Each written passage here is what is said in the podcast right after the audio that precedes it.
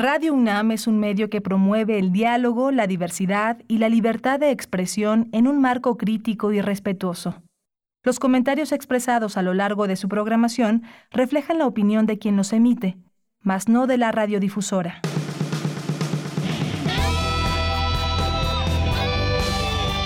Prisma RU.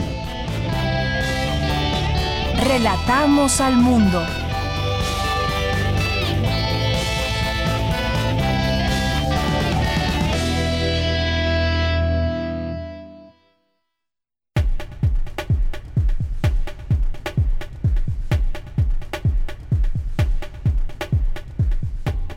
Hola, ¿qué tal? Muy buenas tardes. Tengan todos ustedes que nos escuchan a través del 96.1 de FM Radio UNAM. Bienvenidos a Prisma RU. Les saluda Virginia Sánchez y en nombre de mi compañera Deyanira Morán, pues les damos la más cordial bienvenida a todo el equipo que hace posible esta transmisión. Ya en vivo es el segundo día que ya retomamos nuestras actividades en vivo y bueno, muchos siguen en vacaciones, disfrutando de este periodo vacacional, los niños, los adolescentes sobre todo, así que pues también para ellos va dirigido este, esta programación. El día de hoy pues tendremos información muy interesante como todos los días la que se genera dentro del campus universitario, pero también abordaremos temas que ahorita pues están discutiendo, escuchando por todos lados como es esta contaminación que provocó nuevamente el Grupo México en, esto, en, nuestras, en nuestros ríos. Entonces pues hablaremos sobre las repercusiones, qué pasará, qué puede pasar con esta situación. También vamos a tener entrevista para hablar de la sentencia del Chapo Guzmán, que hoy pues hemos estado escuchando toda esta situación, cadena perpetua que el gobierno de Estados Unidos y las autoridades le han dictado al Chapo Guzmán. Y bueno, pues hablaremos sobre qué repercusiones tendrá esto tanto para este personaje como para nuestro país. Y también sobre estos sismos que hemos estado sintiendo en estas últimas horas, en estos últimos días en la Ciudad de México, pues vamos a hablar de qué se trata, por qué los hemos sentido, por qué el epicentro ha sido en algunas alcaldías de nuestra ciudad. Entonces, pues ahí tendremos información también, pues información muy interesante sobre el Festival de Cine para Niños y no tan niños. Ya estamos escuchando ahí que ya está eh, inminente está el inicio de este festival tan interesante que ya lleva muchos años, ya más de dos décadas que se presenta en nuestro país. Entonces, pues ahí tendremos información al respecto. Y como les decía, pues las notas universitarias que se generan como pues la ahí eh, eh, los pueblos mágicos, ¿no? Ahí nuestras compañeras nos han preparado información muy interesante y bueno, pues ya con esto comenzamos. Relatamos al mundo. Relatamos al mundo. Vámonos con nuestra información universitaria. En la UNAM desarrollan una novedosa fórmula para preservar cadáveres. Los detalles de la información con nuestro compañero Abraham Menchaca. Y de los pueblos mágicos como espacios intervenidos tendremos la nota de Cristina Godínez. En la sección Sustenta, nuestro compañero Daniel Olivares hablará de los ecoladrillos. En temas internacionales, bueno, también relacionados con nuestro país, el juez Brian Cogan dictó cadena perpetua a Joaquín El Chapo Guzmán. El narcotraficante mexicano pasará el resto de sus días en una prisión de máxima seguridad en Estados Unidos. Habla Ángel Meléndez, agente del Departamento de Seguridad Nacional. Esta sentencia hoy monumental e histórica, porque el señor Guzmán pasará el resto de sus días en una prisión aquí en los Estados Unidos. Y con la sentencia se separa el mito del Chapo del hombre Joaquín Guzmán. Y para el hombre es el final de la cuerda y es una realidad de la cual no se podrá escapar. En tanto, Jeffrey Lichtman, abogado del Chapo Guzmán, anunció que presentará una apelación a la sentencia. Seguramente presentaremos un nuevo recurso de apelación. Lo único que habíamos pedido al principio fue un juicio justo. Yo no estoy aquí para decir que Joaquín Guzmán haya sido un santo. Lo único que pedimos fue justicia. Y no importa lo que piensen de Joaquín Guzmán, sea quien sea, merece un juicio justo como cualquiera que sea procesado en la Unión Americana. Porque si eso le pasa al Chapo, esto mismo le puede puede pasar a cualquier otro ciudadano estadounidense en un caso como este. Y bueno, precisamente de los alcances y repercusiones de esta sentencia, en unos momentos nos hablará el doctor Javier Oliva Posada, investigador de la Facultad de Ciencias Políticas y Sociales de la UNAM. En temas nacionales, el presidente López Obrador aseguró que los niveles de violencia registrados en lo que va de su administración se deben a una inercia arrastrada desde hace tiempo en el país y el Sismológico Nacional ha reportado 17 temblores con epicentro en la Ciudad de México. De estos, 7 ocurrieron anoche y en la madrugada de hoy. Y campesinos se manifiestan en carreteras federales de 25 estados del país en demanda de apoyos. Campus RU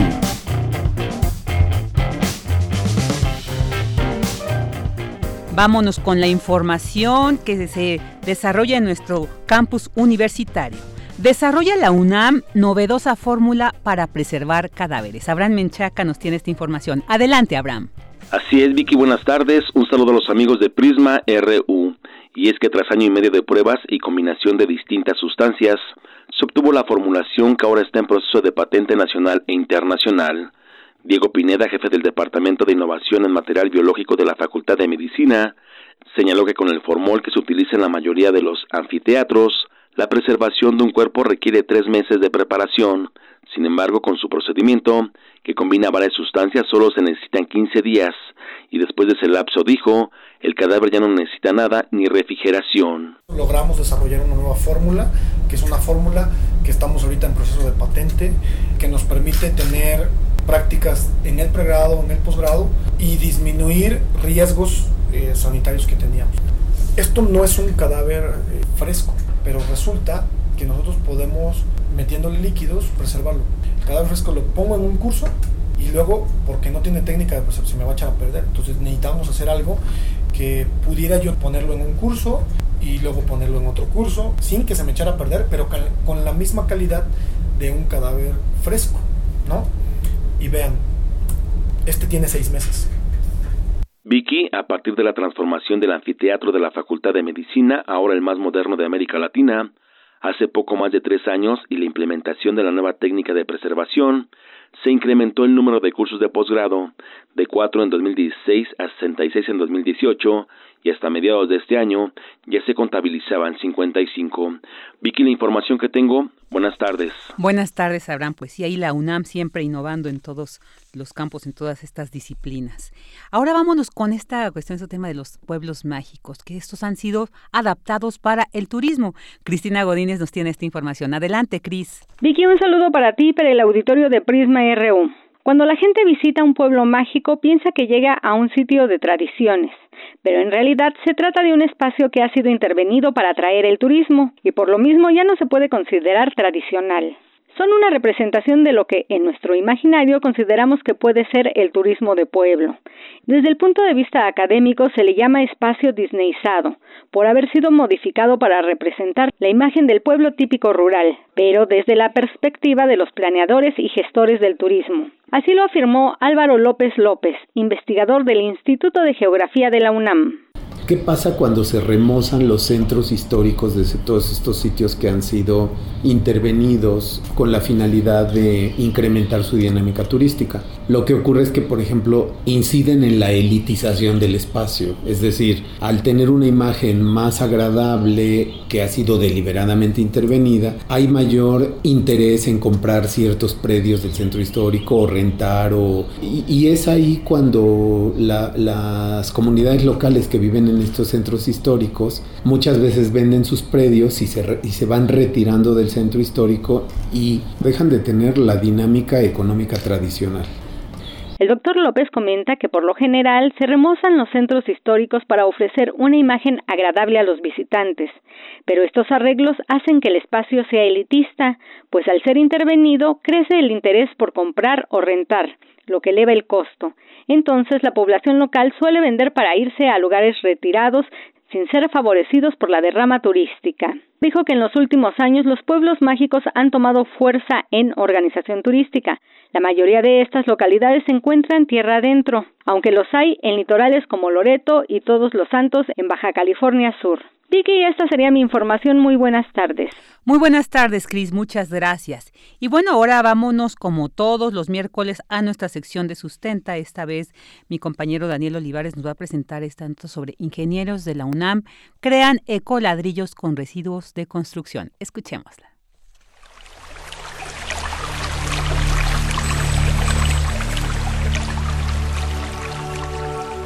Sustenta, sustenta, Innovación universitaria en pro del medio ambiente.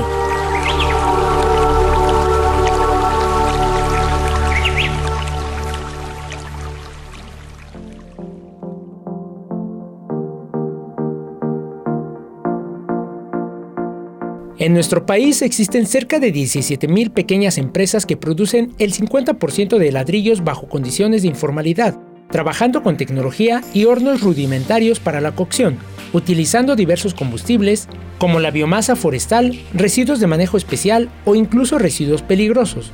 Sin embargo, esta actividad artesanal es fuente de emisiones contaminantes y gases de efecto invernadero que afectan la calidad del aire. Según el informe final del Instituto Nacional de Ecología y Cambio Climático del año 2016, en aras de disminuir el impacto ambiental que genera la cocción tradicional de las ladrilleras, el Instituto de Ingeniería de la UNAM elaboró ladrillos mediante un proceso sustentable en donde utiliza residuos de construcción como materia prima y energía solar para el secado. La doctora en Ingeniería Ambiental María Neftalí Rojas de este instituto nos explica.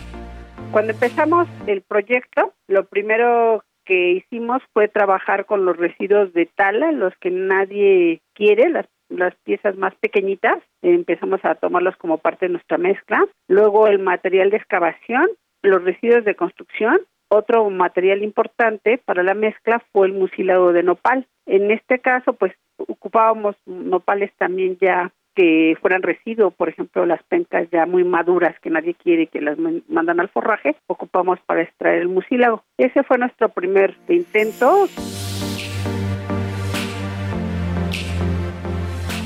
La doctora Rojas y su equipo de investigación emplean el cascajo para la fabricación de estos ecoladrillos.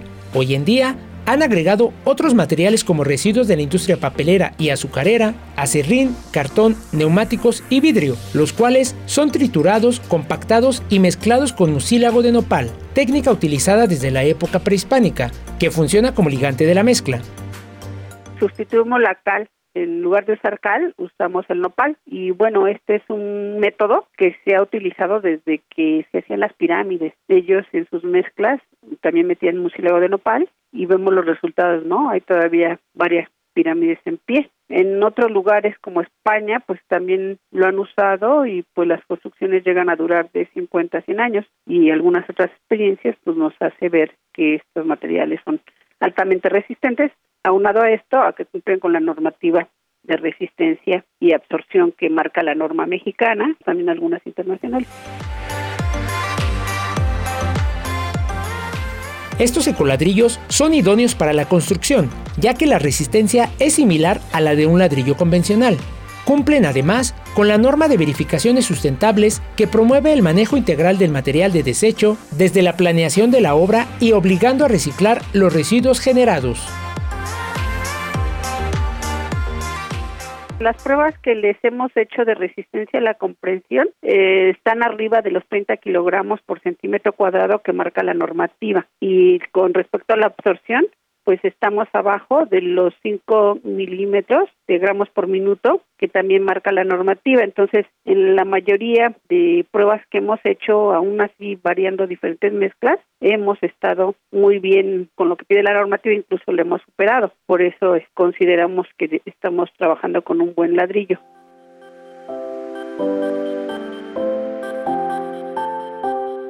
La producción industrial y comercialización de esta innovación podría ayudar a reciclar el cascajo que se desecha en nuestro país. En la Ciudad de México se envían a reciclaje solamente mil de las 7.000 toneladas que se generan al día. En todo el país se producen cerca de 33.600 toneladas de residuos a diario, lo que equivale a 12 millones de toneladas al año. Esta innovación universitaria tiene entre sus ventajas que contribuye a mitigar problemas ambientales como la sobreexplotación de bancos de materiales vírgenes y disminuye la contaminación atmosférica, ya que la culminación del proceso de fabricación de este ecoladrillo es dentro de un secador solar diseñado por la misma investigadora y sus alumnos de licenciatura y posgrado, además de que es un excelente aislante térmico, por lo que su empleo en casas y edificios permitirá reducir la demanda de energía.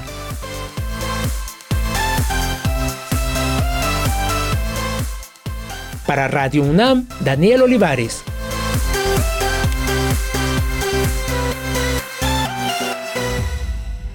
Porque tu opinión es importante, síguenos en nuestras redes sociales, en Facebook como Prisma RU y en Twitter como arroba PrismaRU. Queremos escuchar tu voz. Nuestro teléfono en cabina es 55 36 43 39. Una de la tarde con 18 minutos, ya estamos aquí de regreso y como les anuncié al iniciar el programa, pues vamos a, platicar sobre el Festival de Cine para Niños y no tan niños que ya 24 años de que se realiza, de que se presenta en nuestra ciudad de México. Y pues para platicar sobre el contenido, sobre lo que representa 24 años, pues tenemos en la línea a Lisette Cotera, directora de la Asociación La Matatena, que es la encargada precisamente de este festival. ¿Qué tal, Lisette? Muy buenas tardes, qué gusto saludarte. Igualmente, Virginia, eh, mucho gusto y muchas gracias por el espacio para platicar del festival. Cuéntame. Claro, sí, pues ya 24 años, ¿qué representa para ustedes? ¿Qué experiencias? ¿Cuáles han sido como los cambios, los avances que han visto? Porque 24 años, pues se dice fácil, pero representa todo un trabajo ahí arduo que ustedes han realizado para traer pues toda esta gama internacional de realización cinematográfica, además dirigida para nuestros pequeños y como bien dice el festival, y no tan pequeños, entonces qué riqueza. Cuéntanos qué representa para ustedes cumplir estos 24 años.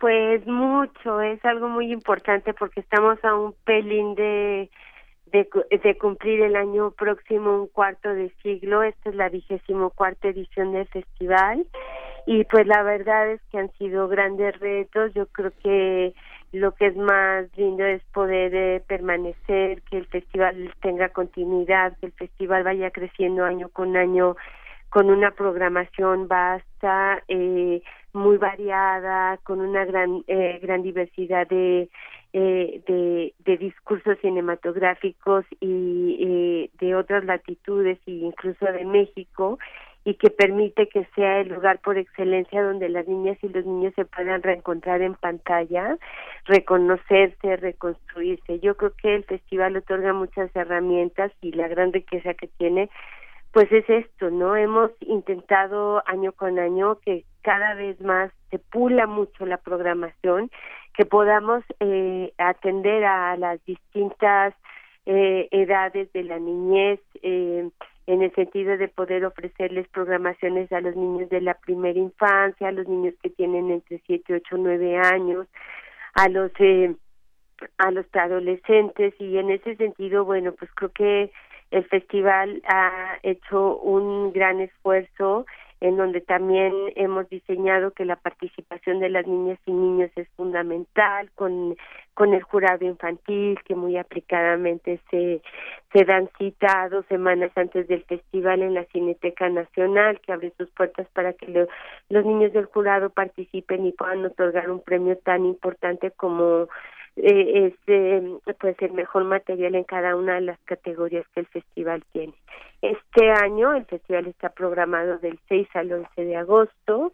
Vamos a estar en Cineteca Nacional, vamos a estar en la sala eh, en la sala Julio Bracho del Centro Cultural Universitario en la Filmoteca.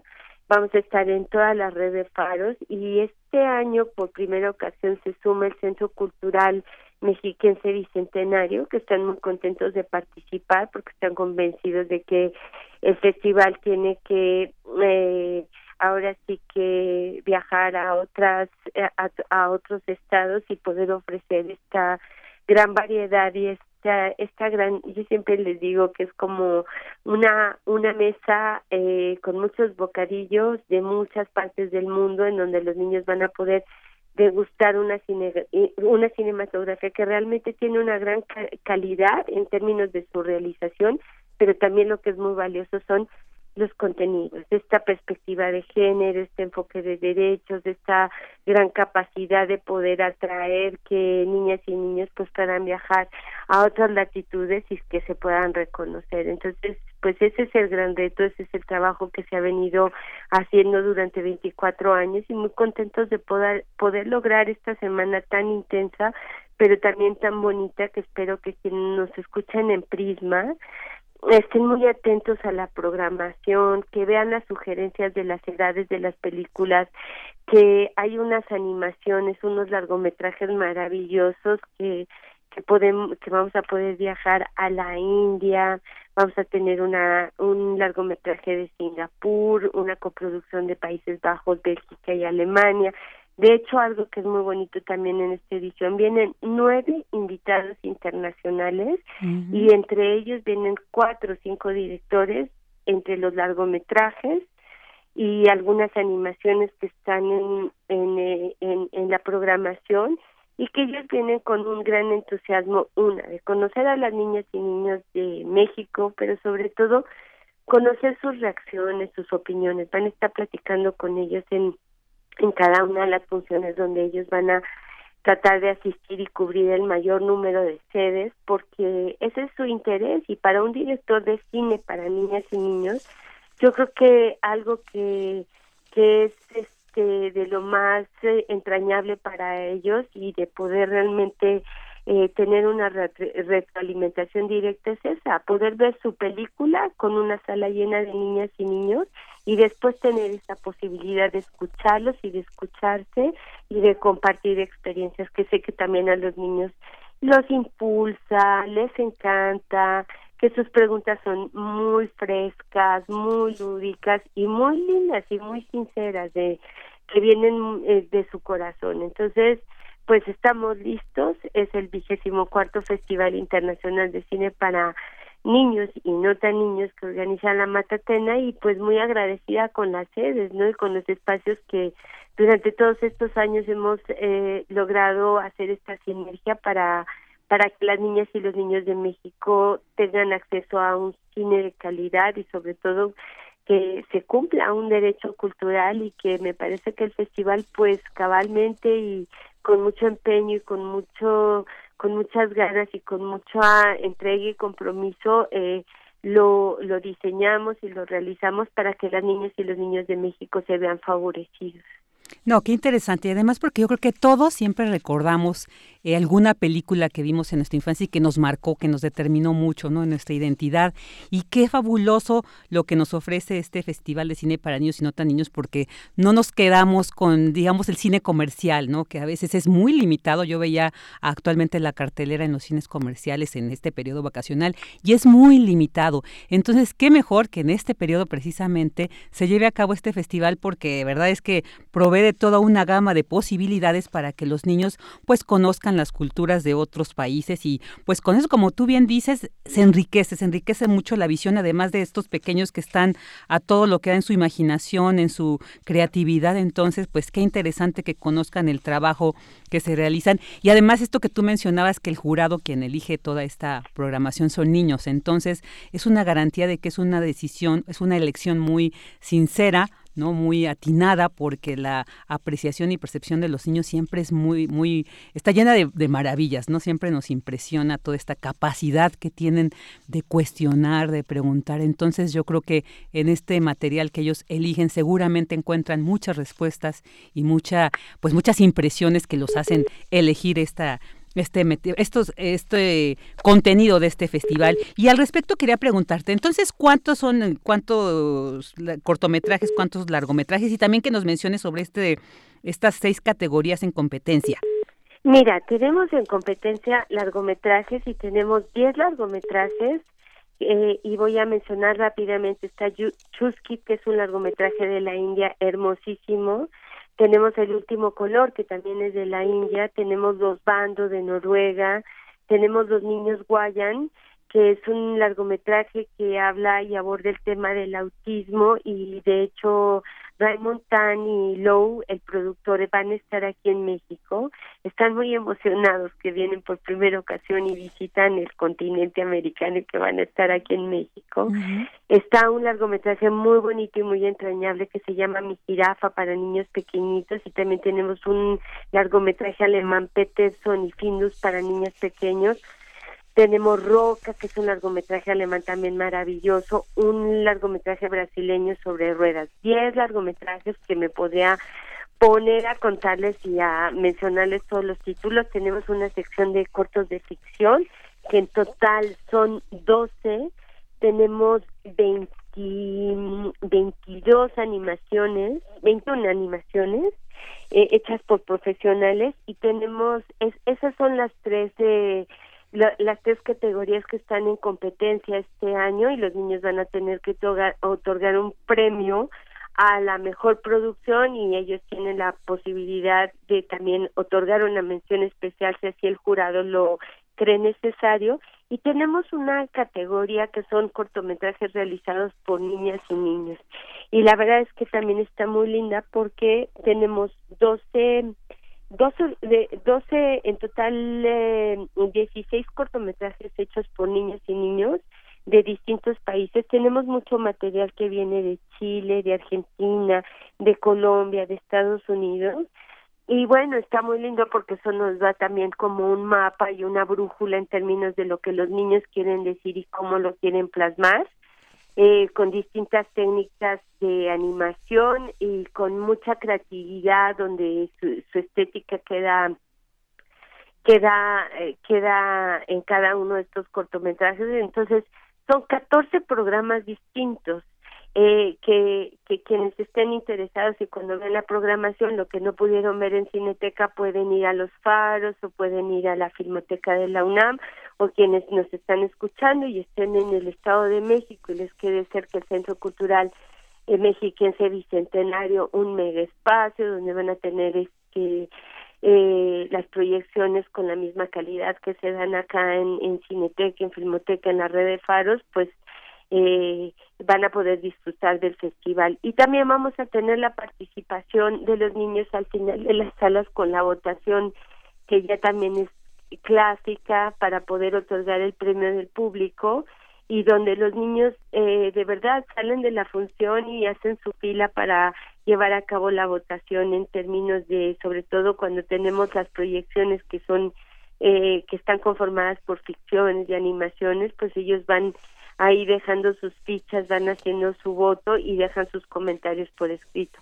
Es una semana muy intensa, es una semana muy bonita, en total son 36 funciones que se van a poder lograr en esta edición del festival y pues no me resta más que decirles que están todos cordialmente invitados. El domingo 4 de agosto tenemos la inauguración, es entrada libre, cupo limitado en Cineteca Nacional, ese día es muy entrañable, a las 12 nos vamos a dar cita, es domingo 4 de agosto, es entrada libre.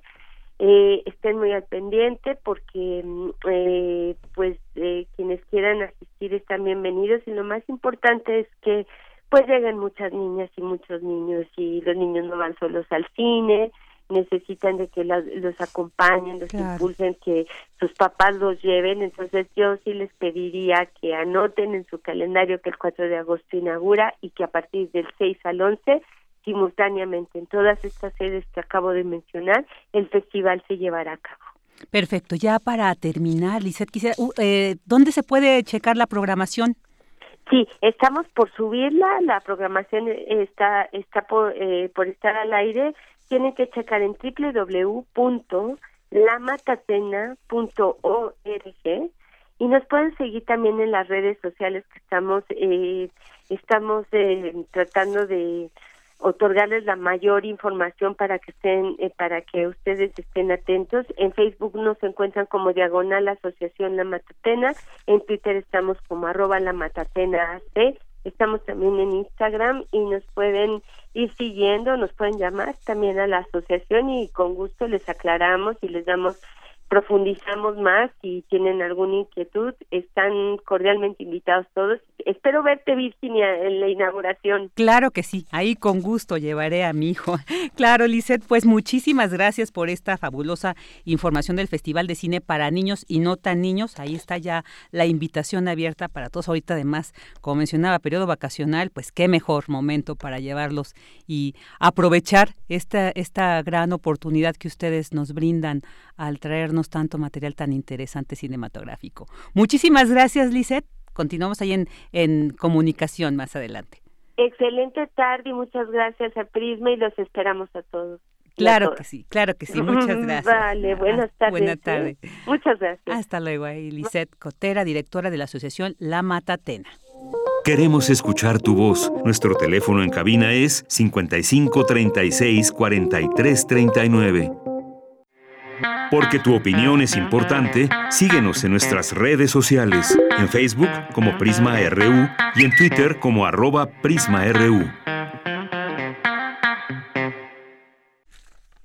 Ya estamos de regreso, una de la tarde con 33 minutos. Y bueno, pues ahora vamos a, a, tratar un tema que realmente nos ha indignado, nos ha preocupado porque pues se ha dicho, ¿no? Ciertas consecuencias, ciertos, ciertos efectos, pero yo creo que no tenemos muy clara la magnitud que puede tener este derrame que decía recientemente estuvo de 3.000 litros de, de ácido sulfúrico que contaminó las aguas del mar Cortés luego de que pues la falla de una válvula provocó el derrame del tanque que recibe las purgas de las líneas de embarque del eh, pues todo esto manos del grupo México. Entonces para hablar sobre este tema tenemos en la línea a Luis Alberto Medina periodista y director de Proyecto Puente en Hermosillo Sonora. Qué tal Luis Alberto muy buenas tardes bienvenido a Prisma RU ¿Qué tal? Eh, buenas tardes, eh, Virginia, te saludo con gusto. Eh, buenos días por acá en Hermosillo. Sí, en efecto, no sé por dónde quieres que empezamos por lo que ocurrió en la semana pasada. Llevan a ser incluso, de hecho, nueve días del derrame de 3.000 litros de ácido sulfúrico en, el mar de Cortés por parte de una terminal de Grupo México que comercializa precisamente ácido sulfúrico. Grupo México mm, ha dicho desde la semana pasada que en cuatro minutos eh, controló el derrame. Es decir, no se tiene claro todavía a qué hora sucedió eh, o la hora exacta en que se atendió la tragedia. Eh, especialistas de acá de, Sonora, por ejemplo, del CIA, del Centro de Investigación y Alimentación para el Desarrollo, como también el Centro para la Investigación de la Fauna, de la fauna aquí en San Carlos Nuevo Guaymas, han dicho que la tragedia no es de una magnitud que eh, todavía debemos estar preocupados por la contaminación, es decir, que no se extendió, que sí se logró controlar, según ellos, ¿no? Sin embargo, hay, hay voces que alertan, por ejemplo, eh, especialistas del TEC de Monterrey, que eh, a nivel nacional que han dicho que a los 100 kilómetros a la redonda se pudo haber contaminado y que no hay todavía una precisión de los alcances. El sector minero aquí en Sonora eh, también ha dicho o que eh, el sulfa, el ácido sulfúrico es vaya de uso incluso eh, industrial cotidiano acá en los acá en los campos agrícolas de la costa de Hermosillo que dentro de los procesos llega a convertirse incluso en nutrientes. Sin embargo, se ha aprendido las alertas, Virginia, por lo que implica y lo que conceptualiza Grupo México claro. en el país. Es decir, todavía está fresca en la memoria el derrame de desechos tóxicos aquí a todo el río de Sonora. Recuerdas, los 247 kilómetros se va a cumplir el 6 de agosto, se va a cumplir el quinto aniversario, donde no se llevó a cabo la total remediación, no se cumplió con la promesa de instalar una clínica para vigilar eh, las, vamos a decirlo, el, el coste, pues, las infecciones, eh, las enfermedades que se derivaron de esa, eh, vaya, eh, derrame en el 6 de agosto del 2014 tampoco el fideicomiso se suspendió, es decir, tú sabes lo que significa pues Grupo México, que en su política de comunicación pues es no tener política de comunicación, apenas hoy eh, están instalando ahí una nueva modalidad con gente que está atendiendo a medios en Sonora, pero antes no, es decir, la imagen de Grupo México es una imagen dañada, cuestionada eh, a nivel nacional, por las formas en que ha enfrentado las tragedias, poco claras, eh, no de manera contundente. Estamos esperando el dictamen de Profepa de Semarnat. Ayer salió el titular, como sabes, de Semarnat a decir vamos a investigar este y los otros 22 eh, desastres que se han ocasionado a lo largo de la historia del Grupo México. La Organización Poder tiene eh, documentados 10 desastres naturales, por ejemplo, de Grupo México, entre ellos muertes, las pérdidas de vidas en eh, pasta, de conchos, entre otras minas, y también incluye las, las eh, negligencias que han existido en Perú. ocurre que Sonora pues sufre de ese descuido de protección al medio ambiente en todos los niveles. Aquí también prenden las alarmas porque pues, el Marte Cortés es el acuario más grande del mundo. Así es. Eh, en la zona de Puerto Peñasco la vaquita marina se está extinguiendo, quedan solo 10 ejemplares. 10 ejemplares. Hace dos años hemos advertido, venía, quedan 30, luego 25, luego 20, ahora quedan 10. Eh, Víctor Villalobos, el titular de Zagarpa, nos ha dicho nosotros acá en Proyecto Puente que parte de lo, del plan de la agricultura también y la pesca y la ganadería, como es saber, es rescatar eh, la vaquita marina, marina o bien detener eh, la, eh, vamos a decirlo, la depredación que está habiendo con las especies.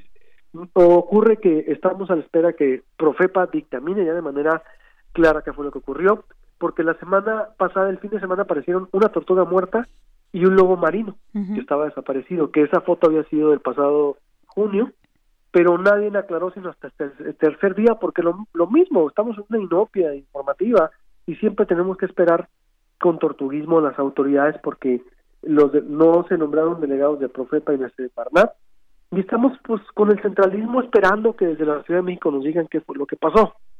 Sin embargo, eh, como te digo, eh, sí es grave porque la bahía de Guaymas enfrenta, lo que sí nos reconocieron los especialistas, enfrenta problemas de contaminación severos el parte de, su drenaje va y en su desagüe es en el mar, eh, los problemas de la contaminación de la industria que está alrededor de, de Guaymas también no son nuevos.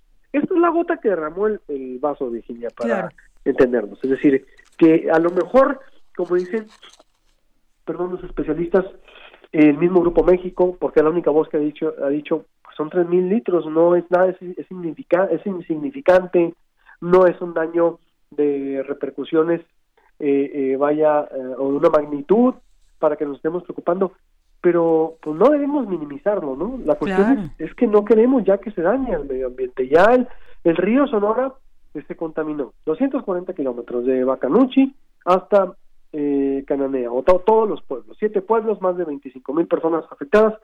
Nosotros cubrimos todas esas historias durante seis meses desde el 2014 eh, Proyecto Puente eh, ganó un premio, eh, el Premio Nacional de Periodismo ganamos por, por esa cobertura y le hemos dado seguimiento hasta la fecha y te puedo decir que el, temor aquí es de que no queremos que ahora los mares pues sean eh, motivo de negligencia ambiental. Hoy a las seis de la tarde están convocando una manifestación en las instalaciones del Grupo México aquí en Hermosillo. Ayer hubo eh, manifestaciones en Cananea. Ayer el diputado Carlos Navarrete de, local aquí de Morena fue a hacer un recorrido a la mina, ya hay declaraciones de Napoleón Gómez también, me decía había en la mañana Alejandro Sánchez del Heraldo, nuestro colaborador, que hubo una reunión de Napoleón Gómez y eh, el presidente ayer en Palacio Nacional para acordar eh, una ruta crítica eh, firme, ahora sí, para investigar los el daño ambiental del Grupo México. Esa es la situación. Yo hablé con gente del Grupo México, nos dieron una entrevista y nos dijeron que que, con lo, que te dije al principio, la situación se controló, ciertamente, hubo un control de daños, eh, no pasó a mayores, no fue de escala, eh, vaya, o de una magnitud que, digamos, estamos preocupando o en el Mar de Cortés, según la versión oficial del Grupo México, no ha dicho más Profepa, no ha dicho más Semarnat, porque no tenemos una autoridad externa que haga ese contrapeso. Ese es el contexto, Virginia. No sé si tengas una pregunta. Sí, sí, bueno, eh, una pregunta, pero antes también este comentario, cuando ellos minimizan, supuestamente, el Grupo México, eh, que minimiza esta situación, además eh, encabezado por Germán Larrea, quien es dueño de esta empresa. Pero si estamos hablando de que, por ejemplo, en el río Sonora, la fuga fue de 40 mil metros cúbicos y se habla que hasta hubo una afectación a 24 mil personas. Entonces, si vemos la proporción, por supuesto que hay un daño inmediato, es evidente que es además estamos hablando de ácido sulfúrico, por mucho que tenga un uso este, industrial y todo, eh, cualquier contacto con el mar, ¿no? De estas sustancias o de cualquier objeto extraño, por supuesto que yo creo que no se requiere de mayor conocimiento para entender que hay una afectación inmediata, o sea, no se puede minimizar. Y además, esta impunidad, ¿no? Con que se ha manejado, ya tú ahorita detallaste alguno de estos eh, pues estos accidentes, estos daños, estas afectaciones que ha causado este grupo. Pero eh, me llama la atención, por ejemplo, en este caso del Mar de Cortés, ¿por qué se permite la instalación de este tipo de empresas en estas zonas donde además, como tú bien lo señalabas, es reconocido como el acuario del mundo, pues habitan el 35% de las especies marinas a nivel mundial. Entonces estamos hablando de que es una zona que pues tendría que estar más bien preservada e impedir que empresas de este tipo con estos antecedentes se instalaran ahí. Ahí como, ¿qué, qué lectura le das? O sea, bueno, evidentemente hay una corrupción, no hay, hay niveles de corrupción muy, muy grandes, pero ¿por qué continúa? ¿Por qué se mantiene? ¿Cómo podríamos ya detener la presencia pues de, de empresas de este tipo que están amenazando contra la vida de, marítima, terrestre, ambiental? Eh, nomás para puntualizar en el dato que dabas, dato duro sobre el derrame del río Sonora, fueron 40 millones de Ah, 40 millones. 40 millones. Es decir, digo, pero una hayan nacido así 10 litros, ¿no? En claro, Lo, lo, lo, que no queremos es precisamente que continúe. Ocurre que, mira, eh, lo que decíamos, no hay una conciencia ambiental a nivel nacional. Eh, es decir, las transnacionales o las empresas fuertes nacionales, tú sabes, han hecho lo que quieren con el medio ambiente. No hay una política restrictiva o punitiva que, que detenga todo esto. ¿A qué me refiero? Por ejemplo, Greenpeace México nos decía eh, esta semana también acá en Proyecto Puente, eh, el, el, castigo, por ejemplo, para Grupo México por haber hecho ese derrame va a ser de una pena máxima de un millón setecientos mil pesos. Un millón setecientos mil pesos, no es decir, nada. Hay un marco legal laxo hay una laxitud de las leyes porque pues eh, se ríen de ellas las grandes empresas. El problema es más allá de Grupo México, sí, obvio, es Grupo México uno de los principales, en, eh, vaya, eh, contaminantes también, por ejemplo, en Cananea, donde yo soy de Cananea, por ejemplo, te puedo decir, yo viví la transición de la venta de la mina entre el periodo de Carlos Salinas uh, y, y Germán Larrea, o en ese caso, bueno, en ese entonces Jorge Larrea, el padre que le vendió, que compró la mina en 475 millones de dólares, estaba evaluada en mil millones de dólares. Hoy Germán Larrea tiene una fortuna aproximada entre los 14 a 17 mil millones de dólares, es el segundo hombre más rico. Eh, y Cananea, te puedo decir ahorita que sufre, por ejemplo, no tiene agua de 7 de la tarde a 5 de la mañana. ¿Por qué? Porque la, el resto se usa para extraer eh, minerales en Cananea. Es, es, es, la magnitud de la que estoy, estoy hablando. Guaymas lo mismo, la bahía tiene de contaminada muchos años. Tiene años y años, eh, décadas yo creo, contaminándose. Eh, ya se había frenado la contaminación de la bahía de Guaymas, pero salta el debate otra vez y te digo todo esto con datos referenciales de, del Centro por acá de Investigación en Fauna. Eh, la doctora eh, eh, Gloria eh, Colima, bueno, no, no, recuerdo el apellido de ella, pero a lo que voy es, me lo decían lo mismo, es que la bahía está contaminada por el drenaje y por otro tipo de industria, porque acá también está la CFE, está la terminal de ácido sulfúrico, están otras eh, otras eh, desembarques también que hacen eh, vaya en, en, la bahía, pero también está Peñasco, una una una pesca sin control. La vaquita marina nos las estamos claro. acabando. La totoaba, por ejemplo, la pesca ilegal del Alto Golfo. Estamos en verdad en un auxilio ambiental aquí en Sonora.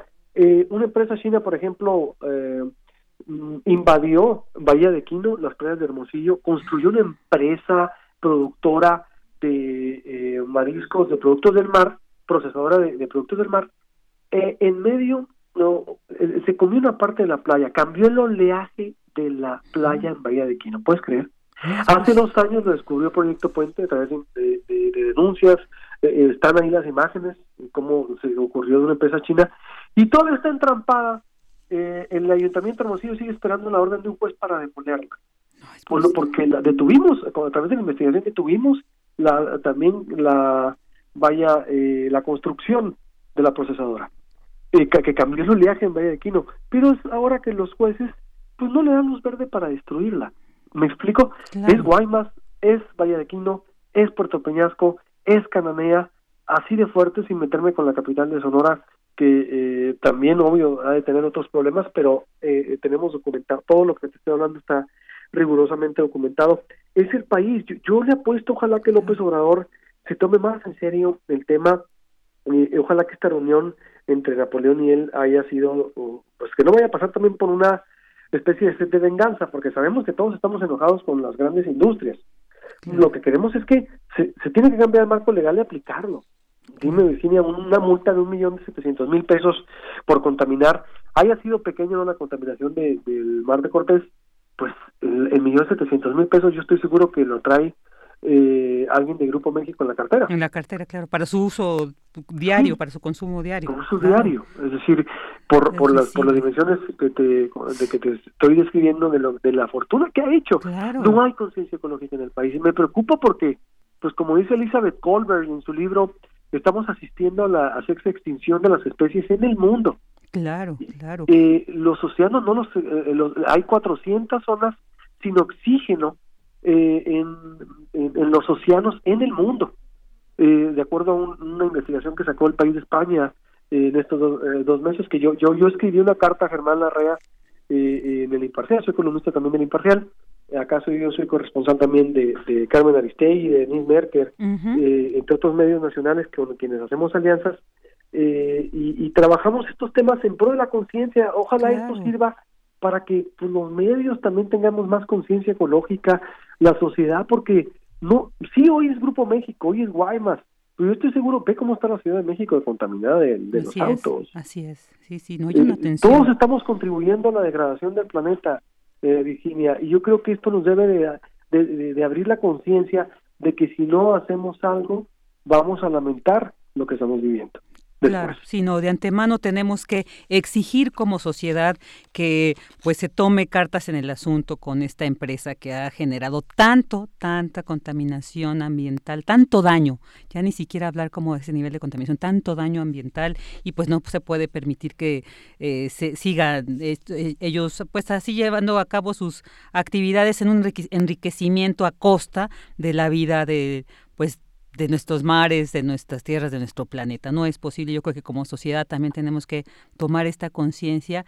Y pues bueno, pues te agradecemos muchísimo, Luis Alberto Medina, de verdad, esta enriquecedora, este enriquecedor análisis y esta visión, pues que nos amplía la verdadera situación que se está viviendo en Mar de Cortés y en muchos espacios de nuestro país y pues te agradecemos muchísimo y pues nos mantenemos en contacto para darle seguimiento a esta situación porque tampoco es de hablar hoy solamente porque está ah, eh, reciente este este hecho, sino esto viene de años atrás, entonces ya tenemos que seguirle dando seguimiento. Muchísimas gracias Luis Alberto Medina por haber estado con nosotros. Y cuando gustes, estoy para servirte para este y otros temas. Será un placer estar ahí con Radio Nami y estamos en contacto. Y te insisto, no, es más allá también, es Grupo México hoy, pero todos eh, ya debemos de prender las alertas de lo que está ocurriendo con nuestra industria en el país. Gracias a tus órdenes. Gracias, Luis Alberto. Hasta luego. Periodista y director de Proyecto Puente en Hermosillo, Sonora. Vámonos un Queremos escuchar tu voz. Nuestro teléfono en cabina es 55 36 43 39.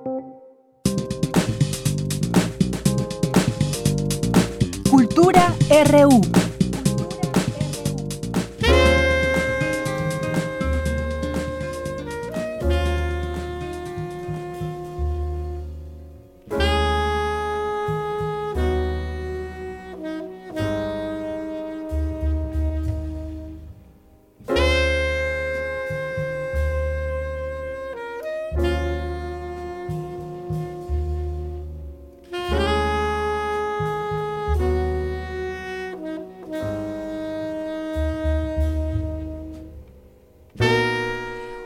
La tarde con 51 minutos y ya estamos en esta sección que a todos nos encanta escuchar con nuestra querida Tamara Quiroz, la sección de cultura. ¿Qué tal, Tam? Vicky, ¿cómo estás? Muy buenas tardes a ti y por supuesto a todos aquellos que nos acompañan en este periodo vacacional. Todavía hay vacaciones para muchos, para otros tantos no, pero qué bueno que nos dejan ser su compañía, por supuesto. Claro que sí. Y, e iniciamos con esta canción Naima a cargo de John Coltrane, pues un músico de jazz estadounidense muy reconocido quien falleció justo un 17 de julio, pero de 19 1967. Así que si tienen a alguien cerca, pues pueden bailar.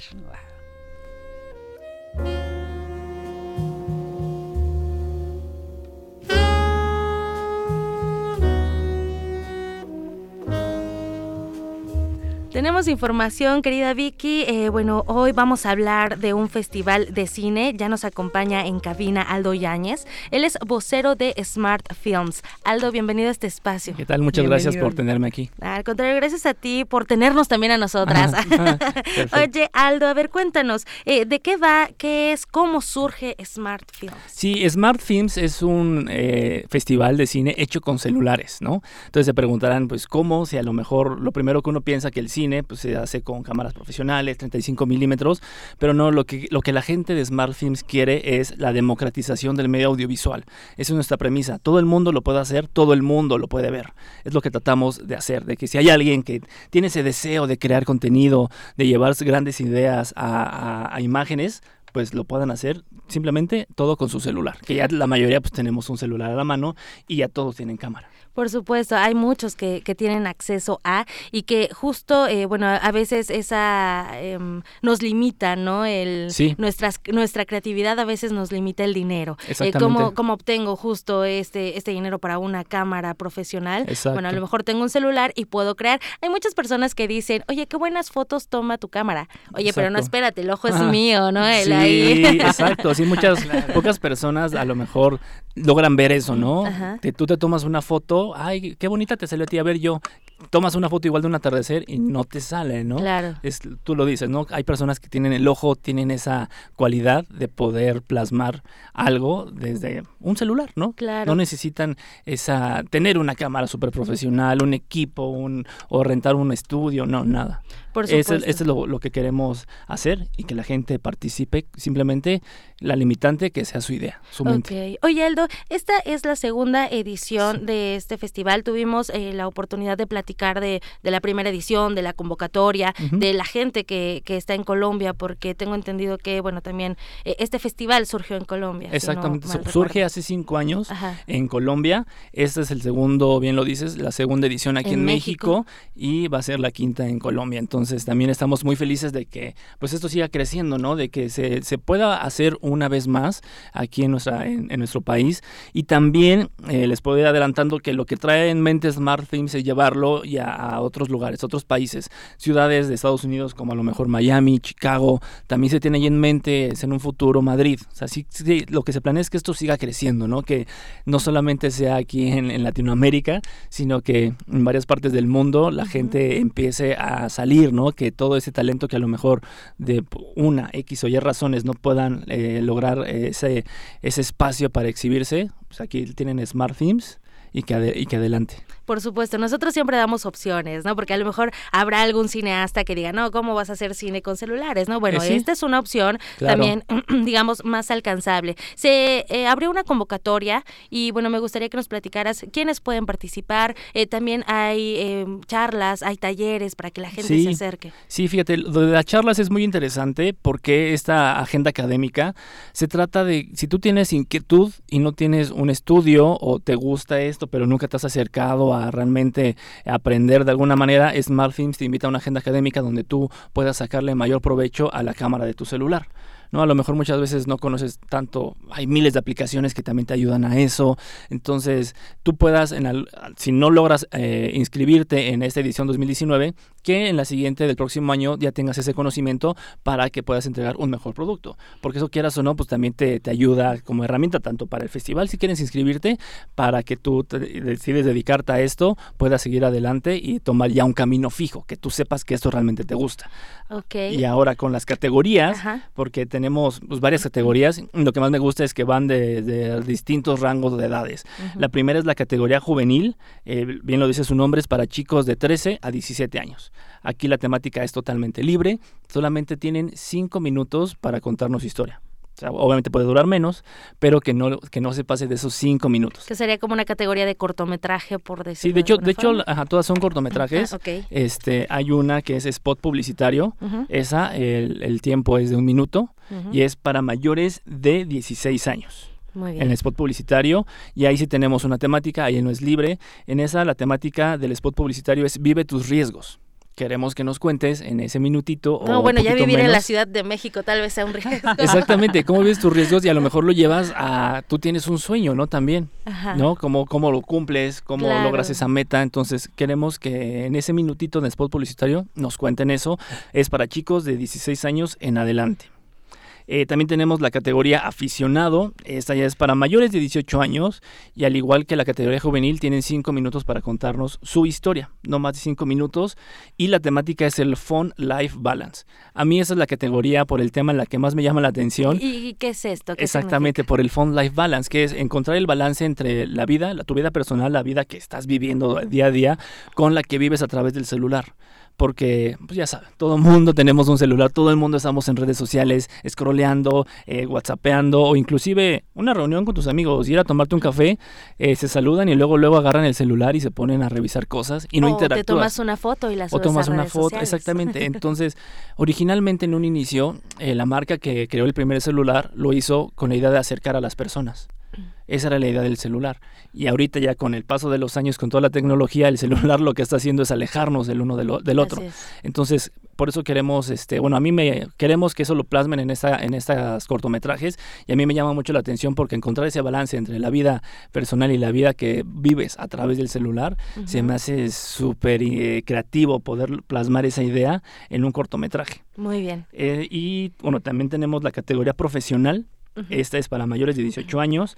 Y aquí eh, ya tienen dos minutitos más para contarnos la historia. Van siete minutos, siete minutos para que plasmen lo que quieran. La temática aquí es libre, ahí sí expláyense, cuéntenos lo, cuéntenos lo que quieran y eh, lo dice su nombre, es profesional. ¿Por qué es profesional esta categoría? Porque va dedicado a las personas que se dedican a esto, o tienen un estudio o están estudiando algo relacionado con el cine. Obviamente también eso hace que pues, al momento de, de hacer la, la, calificación, pues sí se tomen datos más este, cinematográficos, ¿no? Que si el encuadre, que si la edición. Cuestiones más técnicas. Más técnicas que a lo mejor en las otras no se tomarán tanto en cuenta porque también si juntas, ¿no? A un chico de 13 años contra alguien que ya se dedica a esto, pues sería como, pues no, no sería como justo, ¿no? De alguna forma. Entonces esas son nuestras cuatro categorías. Eh, algo que sí me gustaría recalcar y es importante es que en cualquiera de estas cuatro, para poder ser contemplado tienes que mandar un póster oficial y un detrás de cámaras. Muy bien. Son dos cosas que tienes que... ¿A dónde hay que enviarlo? Todo eso lo envías a nuestra página en www.smartfilms.mx. Eh, Ahí tú entras, en, la en las categorías se despliega un menú Tú eliges la que quieras participar, llenas un formulario y ahí te llega tu correo, eh, los pasos que tienes que seguir, a dónde tienes que subir tu, todo tu contenido y etcétera. Es muy sencillo. Excelente. Bueno, pues ahí está una opción. A mí me llama mucho la atención, por ejemplo, esta, estas nuevas tecnologías. Hay celulares que ya hasta tienen tres cámaras. No sé si realmente puedas usar las tres cámaras o yo por lo que veo es como una cuestión de percepción en cuanto a la imagen. Pero bueno, ahí está también la opción para la gente que quiera pues crear, crear a lo mejor y participar. Digo, nunca se sabe qué tan talentoso seas hasta que te pones a prueba también, ¿no? y bueno, pues ahí los invitamos a que visiten www.smartfilms.mx. Muchísimas gracias Aldo Yáñez por acompañarnos, tu vocero de este festival y bueno, ¿hasta cuándo tienen para participar? Esta tienen hasta el 30 de agosto. Estas cuatro categorías, yo te rápido te digo que acabamos de lanzar el reto al guion. El reto al guion tienen que entrar igual a la página y ahí encuentran cuatro sinopsis. Esas cuatro sinopsis eligen una y ahí tienen que desarrollar esa idea en cinco cuartillas. Muy bien. O sea, para los amantes también que les gusta plasmar ideas, pero de manera escrita, acabamos de lanzar esta y esta categoría es hasta el 17 de septiembre. Muy bien, bueno, pues entonces ahí pueden visitar, corran la voz y bueno, Vicky, nos despedimos porque ya nos tenemos que ir al corte, pero tenemos más información todavía. Por supuesto, pues muchas Muchas gracias, Aldo. Gracias, Vicky. Gracias. Buena tarde. Prisma RU. Relatamos al mundo.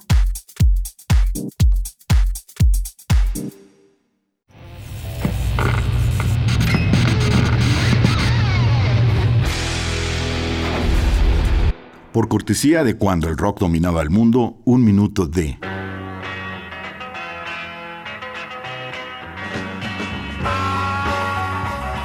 Jefferson Airplane, Volunteers, 1969.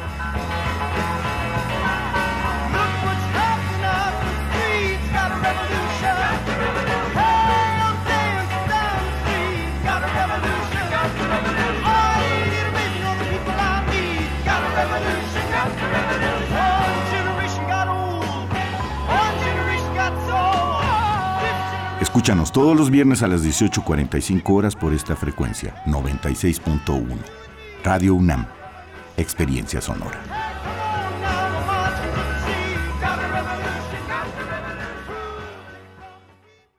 En México está creciendo la esperanza, un movimiento que se vuelve cada día más grande con la honestidad, las propuestas y la alegría de nuestra gente. Estamos unidos y eso nos hace más fuertes para transformar lo que parecía imposible cambiar. En cada ciudad, en todas las regiones, somos más los mexicanos con Morena y contigo seremos la mayoría que va a comenzar un nuevo capítulo en la historia de México. Vente a Morena, la esperanza de México. Juntos haremos historia. En el Ejército y Fuerza Aérea Mexicanos, nunca olvidamos nuestros orígenes. Somos como tú, personas que a diario lo dan todo por ser mejores, que sueñan con vivir mejor. Y nos esforzamos para demostrar nuestros valores como mexicanos.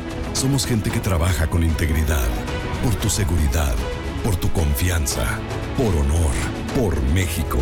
Porque ustedes son nuestro origen y nuestra razón de ser. Secretaría de la Defensa Nacional. Gobierno de México. Hace varios eones, la Tierra fue un planeta rebosante de vida.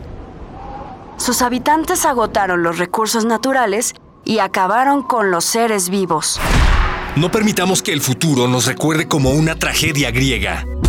En nuestras manos están las acciones para cambiar el rumbo. Aprendamos juntos cómo salvar nuestro planeta en Habitare Agenda Ambiental Inaplazable. Un programa del Instituto de Ecología de la UNAM y Radio UNAM. Todos los martes a las 15.30 horas por el 96.1 de FM y su retransmisión los domingos a las 18 horas por el 860 de AM. Radio UNAM. Experiencia sonora.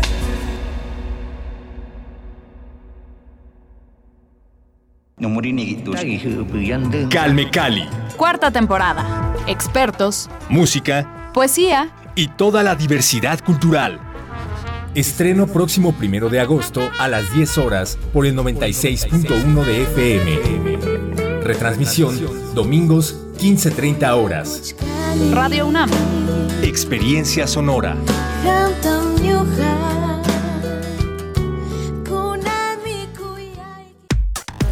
Relatamos al mundo. Relatamos al mundo.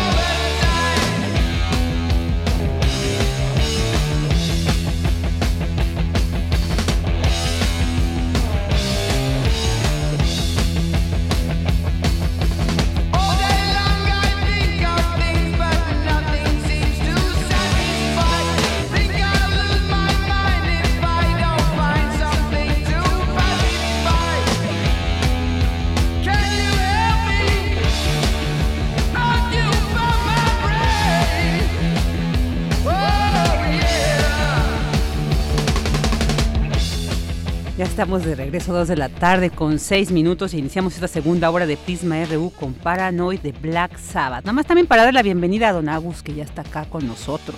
Y para que se ponga en ambiente y a bailar acá con la banda de producción. bueno, antes de pasar a la información eh, universitaria que también tenemos, hay sobre el Festival de Cine para Niños y No Tan Niños, tenemos cinco pases dobles para la Cineteca Nacional y cinco pases dobles para la Sala Julio Bracho del Centro Cultural Universitario. Estos serán válidos para cualquier función del festival. Y bueno, pues los vamos a dar a través de, las llamadas telefónicas del 55 36 43 39. 55 36 43 39, cinco pases dobles para la Cineteca Nacional y cinco para la Sala Julio Bracho del Centro Cultural Universitario para disfrutar el Festival de Cine para Niños y no tan niños. Bueno, ahora vámonos con esta información. El uso de hormonas para el crecimiento de pollos destinado al consumo humano es un mito. Eso nos dice nuestro compañero Abraham Menchaca. Hemos escuchado, ¿no? Porque realmente vemos sí unos pollos muy grandes y decimos, ¿es normal esto? Bueno, pues escuchemos qué nos dice nuestro compañero Abraham Menchaca. Así es, Vicky, buenas tardes. Un saludo a los amigos de Prisma RU. En México, la carne de pollo es la más consumida, de 30 a 32 kilogramos por persona al año, debido principalmente a que es la más barata y accesible para la población. Por ello, Pilar Castañeda, académica de la Facultad de Medicina, Veterinaria y Zootecnia, afirmó que nunca se han utilizado ni se utilizarán hormonas para el crecimiento de pollos ya que no son necesarias, además de que su costo las hace más inviables. En los pollos nunca se han utilizado ni nunca se utilizarán porque simplemente no son necesarias. La razón fundamental es económica, no son costeables, no tenemos el tiempo suficiente para que tengan un beneficio. Realmente la carne de pollo tiene bondades que son muy importantes para nuestra dieta. Está carente de marmoleo. El marmoleo es la presencia de grasa entre las fibras musculares que está presente en la carne de cerdo en la carne de res. Una bondad muy importante es una proteína altamente digestible. Una característica muy importante es que el pollo tiene la habilidad de depositar la grasa en la piel. Obviamente es fuente de hierro. Desde el punto de vista nutrimental, pues realmente es una excelente, excelente carne. Vicky, en 1950 un pollo alcanzaba el peso de mercado en 10 u 11 semanas. Actualmente lo hace en 7 debido a varios factores. Uno de ellos es el mejoramiento genético. Ante esto, la investigadora reconoció que México tiene dependencia genética, pues las empresas compran en el extranjero parvadas progenitoras y productoras que darán origen a los pollos de engorda. Vicky, la información que tengo, buenas tardes. Buenas tardes, Abraham. Muchas gracias. Pues ahí está. Para quienes desconfiaban de que si los ven los pollos grandotes, gorditos, eh, están llenos de hormonas, pues bueno, nos dicen que no. A ver, habrá que, habrá que checar. Bueno, en tiempos modernos, la compañía ideal son los gatos. Ay, claro que sí. Mi compañera Cristina Godínez nos tiene esta información. Hola Vicky, ¿cómo estás? Un saludo para ti y para el auditorio de Prisma RU. El gusto por los felinos domésticos ha incrementado y en ello influye su tipo de conducta, pues se pueden adaptar a vivir de manera solitaria o en conjunto a su grupo social y sobre todo que son animales independientes y hacen lo que quieren, lo que para muchas personas los convierte en una compañía ideal. Son fácilmente adaptables o plásticos, así lo explicó Claudia Edwards Patiño, académica de la Facultad de Medicina Veterinaria y Zootecnia de la UNAM. Como los gatos se pueden adaptar a vivir de manera solitaria o en conjunto, se les hizo un grupo social que se llama plástico o adaptable. Tienen su propio grupo social en toda la naturaleza.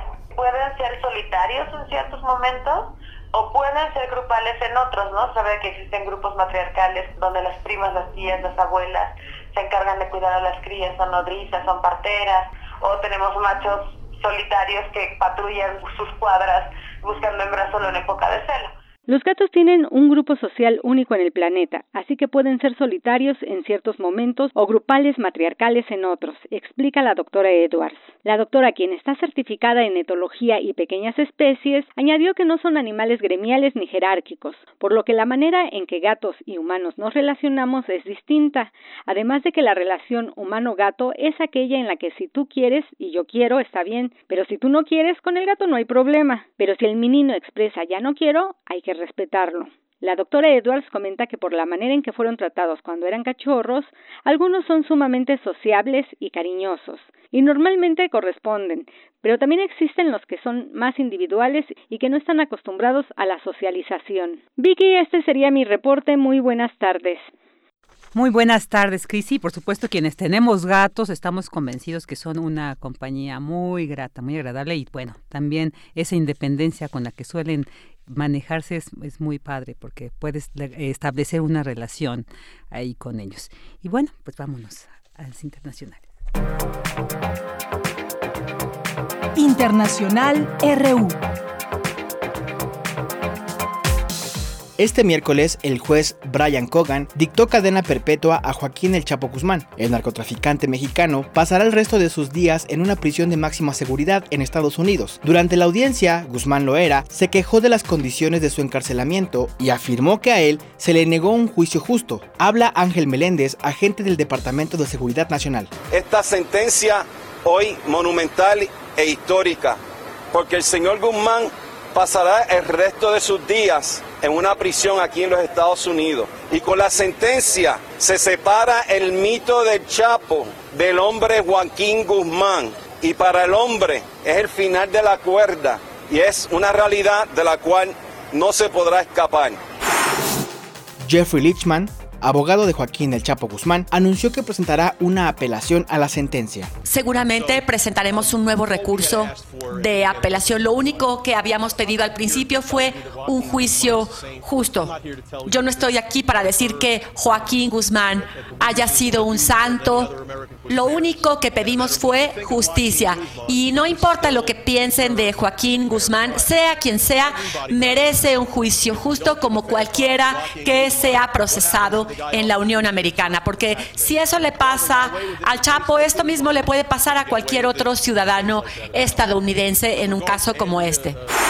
En Alemania, el Consejo de Ministros aprobó multas de hasta 2.500 euros para los padres que no vacunen de sarampión a sus hijos en edad escolar. La decisión, que entrará en vigor en marzo de 2020 si la Cámara Baja la ratifica, obliga también a vacunar a los menores en centros de refugiados y contempla incluso la exclusión de menores no vacunados del derecho a asistir a una guardería. Tres personas, incluido un diplomático turco, fueron asesinados en un tiroteo en la ciudad de Erbil, capital de Kurdistán iraquí. Según los primeros testimonios, un hombre armado con dos fusiles abrió fuego en un restaurante frecuentado por diplomáticos turcos y huyó en un coche que lo esperaba. Dos de la tarde con 13 minutos ya escuchamos ahí pues sobre todo este tema en torno a la sentencia que acaba de recibir Joaquín El Chapo Guzmán, ex líder del cártel de Sinaloa bueno, que recibió esta sentencia de cadena perpetua. Y para hablar sobre este tema tenemos en la línea al doctor Javier Oliva Posada. Él es académico de la Facultad de Ciencias Políticas y Sociales de la UNAM, especialista en temas de seguridad nacional. ¿Qué tal, doctor Oliva? Muy buenas tardes. Virginia, ¿qué tal? Buenas, buenas tardes. Saludos al equipo en cabina, al auditorio y un saludo especial para ti. Muchas gracias, igualmente. Qué gusto tenerle aquí, pues para hablar sobre este tema que vamos a estar escuchando seguramente este día y los que siguen, pues sobre este, se dice que no es un juicio justo. ¿Qué nos puede decir al respecto? No, eh, esta postura la, adelantó el, el, segundo abogado de, de Joaquín Guzmán y en la oportunidad que tuvo de hacer uso la palabra al final del juicio, pues él reiteró que no considera un juicio justo. Lo que pasa es que hay que decirle a nuestro auditorio que fue eh, de 17 delitos que se le acusaron, se le comprobaron de manera fehaciente 10, entre ellos la relación directa con la comisión de 24 asesinatos, eh, además de la introducción de, eh, de varias toneladas de cocaína, marihuana y, cientos de kilos también de heroína. Eh, esto solamente por hablar de las actividades referentes al tráfico de drogas y por supuesto a la violencia que le es inherente a este delito. Y lo que sucede es que en el en el caso de la Corte Federal de Nueva York, donde no existe, en el estado de Nueva York, no existe la, la, la pena de muerte porque tampoco puede ser aplicada en estos en estos casos eh, bajo esa jurisdicción. Sin embargo, fue encontrado eh, responsable de delitos, todos ellos calificados de grave. Eh, me parece con uno solo, es más, esta denominación extraña de que se habla de que cadena perpetua más 30 años, no, no es que después de la cadena perpetua se le vayan a dar otros 30 años, porque es absurdo, sino que hay delitos dentro de los 10, uno de ellos en particular mereció la cadena perpetua, que fue la cantidad de estupefacientes que introdujo a los Estados Unidos, pero los otros no fueron menos graves, insisto, como el, la responsabilidad directa en 24 homicidios. Entonces, esos delitos por sí mismos ameritaban uno 20 años, el otro 10 años. Entonces, sí es, sí es importante señalar que, bueno, estamos ante un criminal muy peligroso, eh, despiadado, sanguinario, y que eh, pues eh, bajo los acuerdos de extradición que hay entre México y Estados Unidos. También hay que decir que no es el primero, digamos que eh, recientemente en estos últimos años es el más visible, es el más mediático, pero eh, también en su momento García Abrego, uno de los fundadores de la organización criminal del Golfo, eh, la, el, líder de uno de los de uno de los de una de las decisiones del grupo de Joaquín Guzmán, Ismael Zambada y Juan José Esparragosa, que era el grupo de los hermanos de Entral Leiva, pues uno de sus principales operadores, la Barbie, también está fue extraditado a los Estados Unidos, así como algunos líderes de los Zetas. Entonces, estamos en un contexto donde por cuestiones geográficas y por el tipo de delitos existen estos convenios de extradición entre México y los Estados Unidos. Y pues un criminal de esta de esta monta pues nunca va a estar eh, satisfecho o va a señalar que se que se trató de un, de un juicio justo, por supuesto, Virginia. Claro. Doctor, y precisamente buscado en el portal Milenio, ahí se publicó que justo el abogado José Luis González Mesas, que es el representante, representante legal en México del Chapo Guzmán, aseguró que esta extradición fue ilegal. ¿Qué nos puede decir al respecto? O sea, eh, eh, ¿cómo podríamos visualizar legalidad o, o ilegalidad en una extradición de un personaje pues como el Chapo? No, existen, existen protocolos y convenios para que eh, determinado tipo de delitos que son cometidos en un país y el delincuente se pasa al otro, eh, sean eh, aplicados estos protocolos.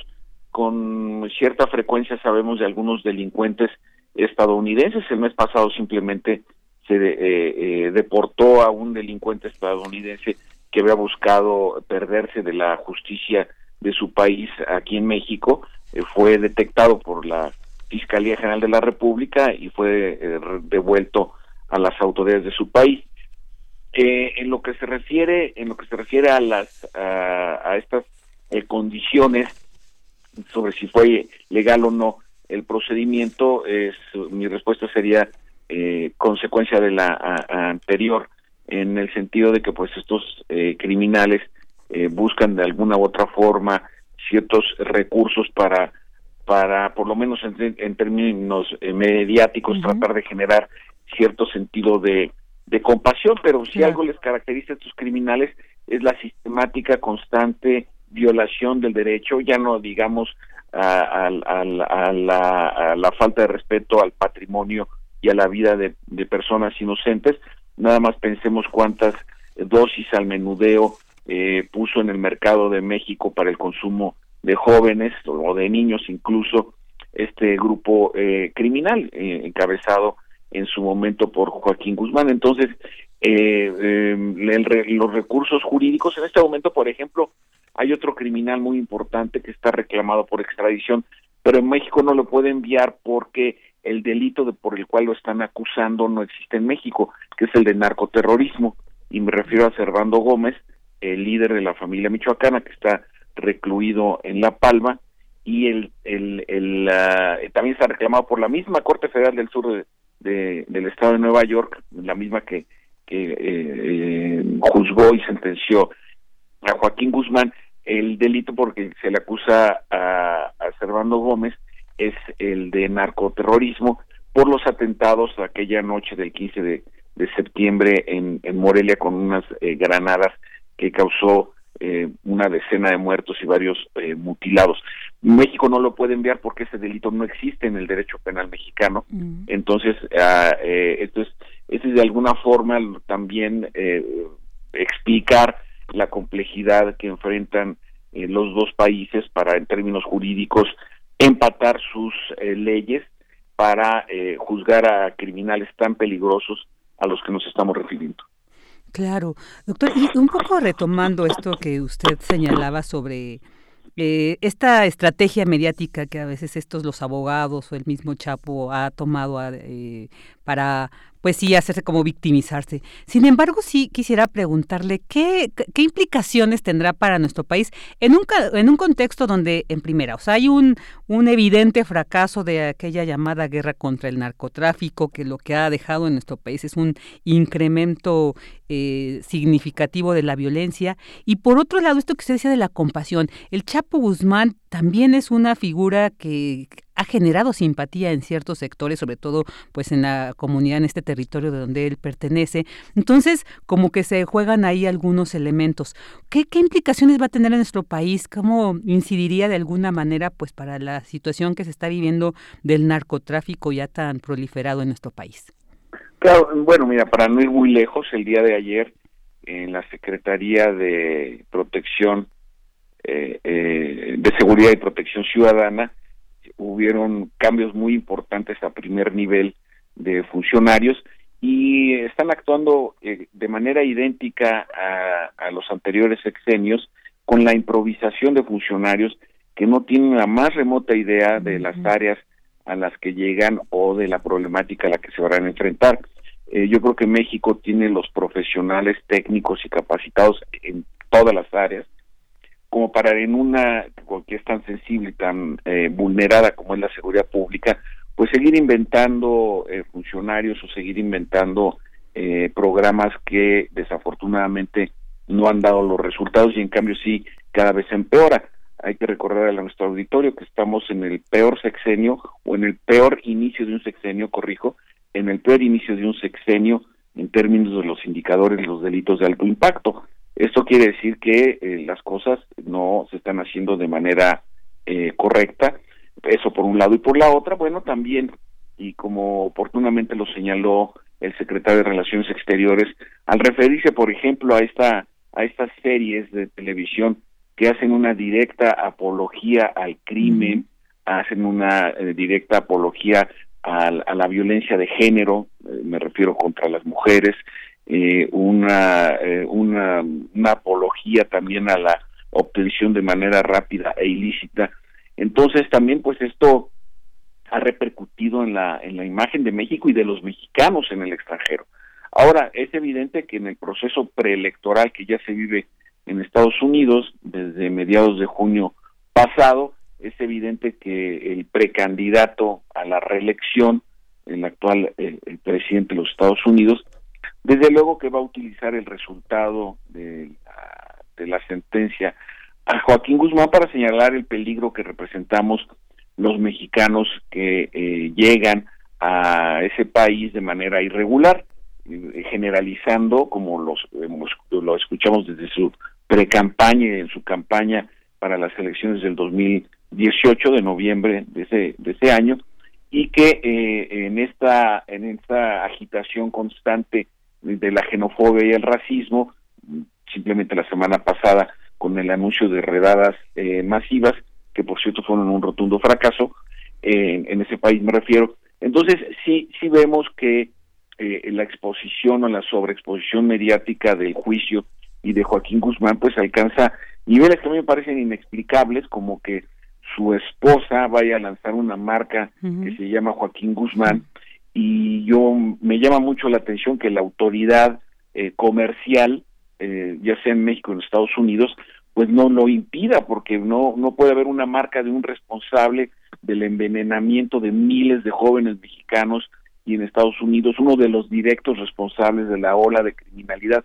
Y aparte vaya a tener una marca con su mote y apellido paterno para vender cinturones o aretes o cualquier otra parafernalia de moda.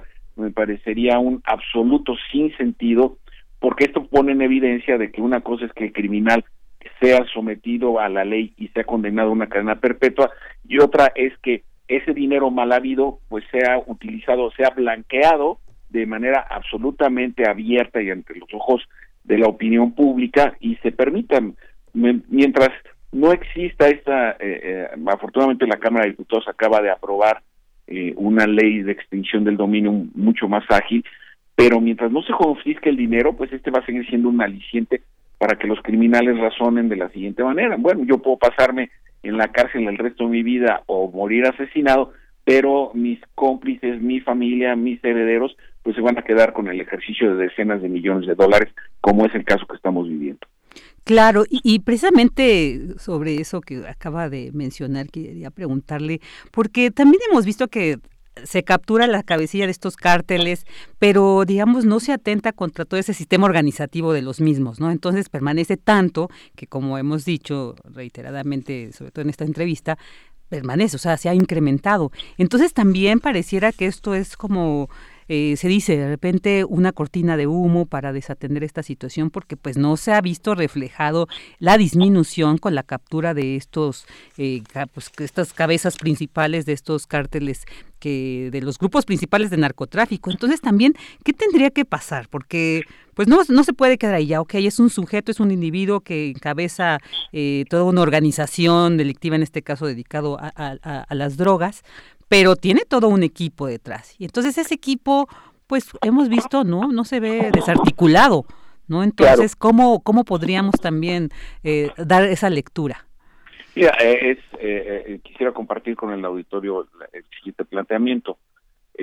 ante la detención o abatimiento de algún líder criminal, no ha bajado la violencia en el país. Es decir, la improvisación en los círculos civiles, subrayo, civiles que son responsables de la seguridad, prevalece la improvisación. Eh, la prueba está en que eh, las cosas no han mejorado.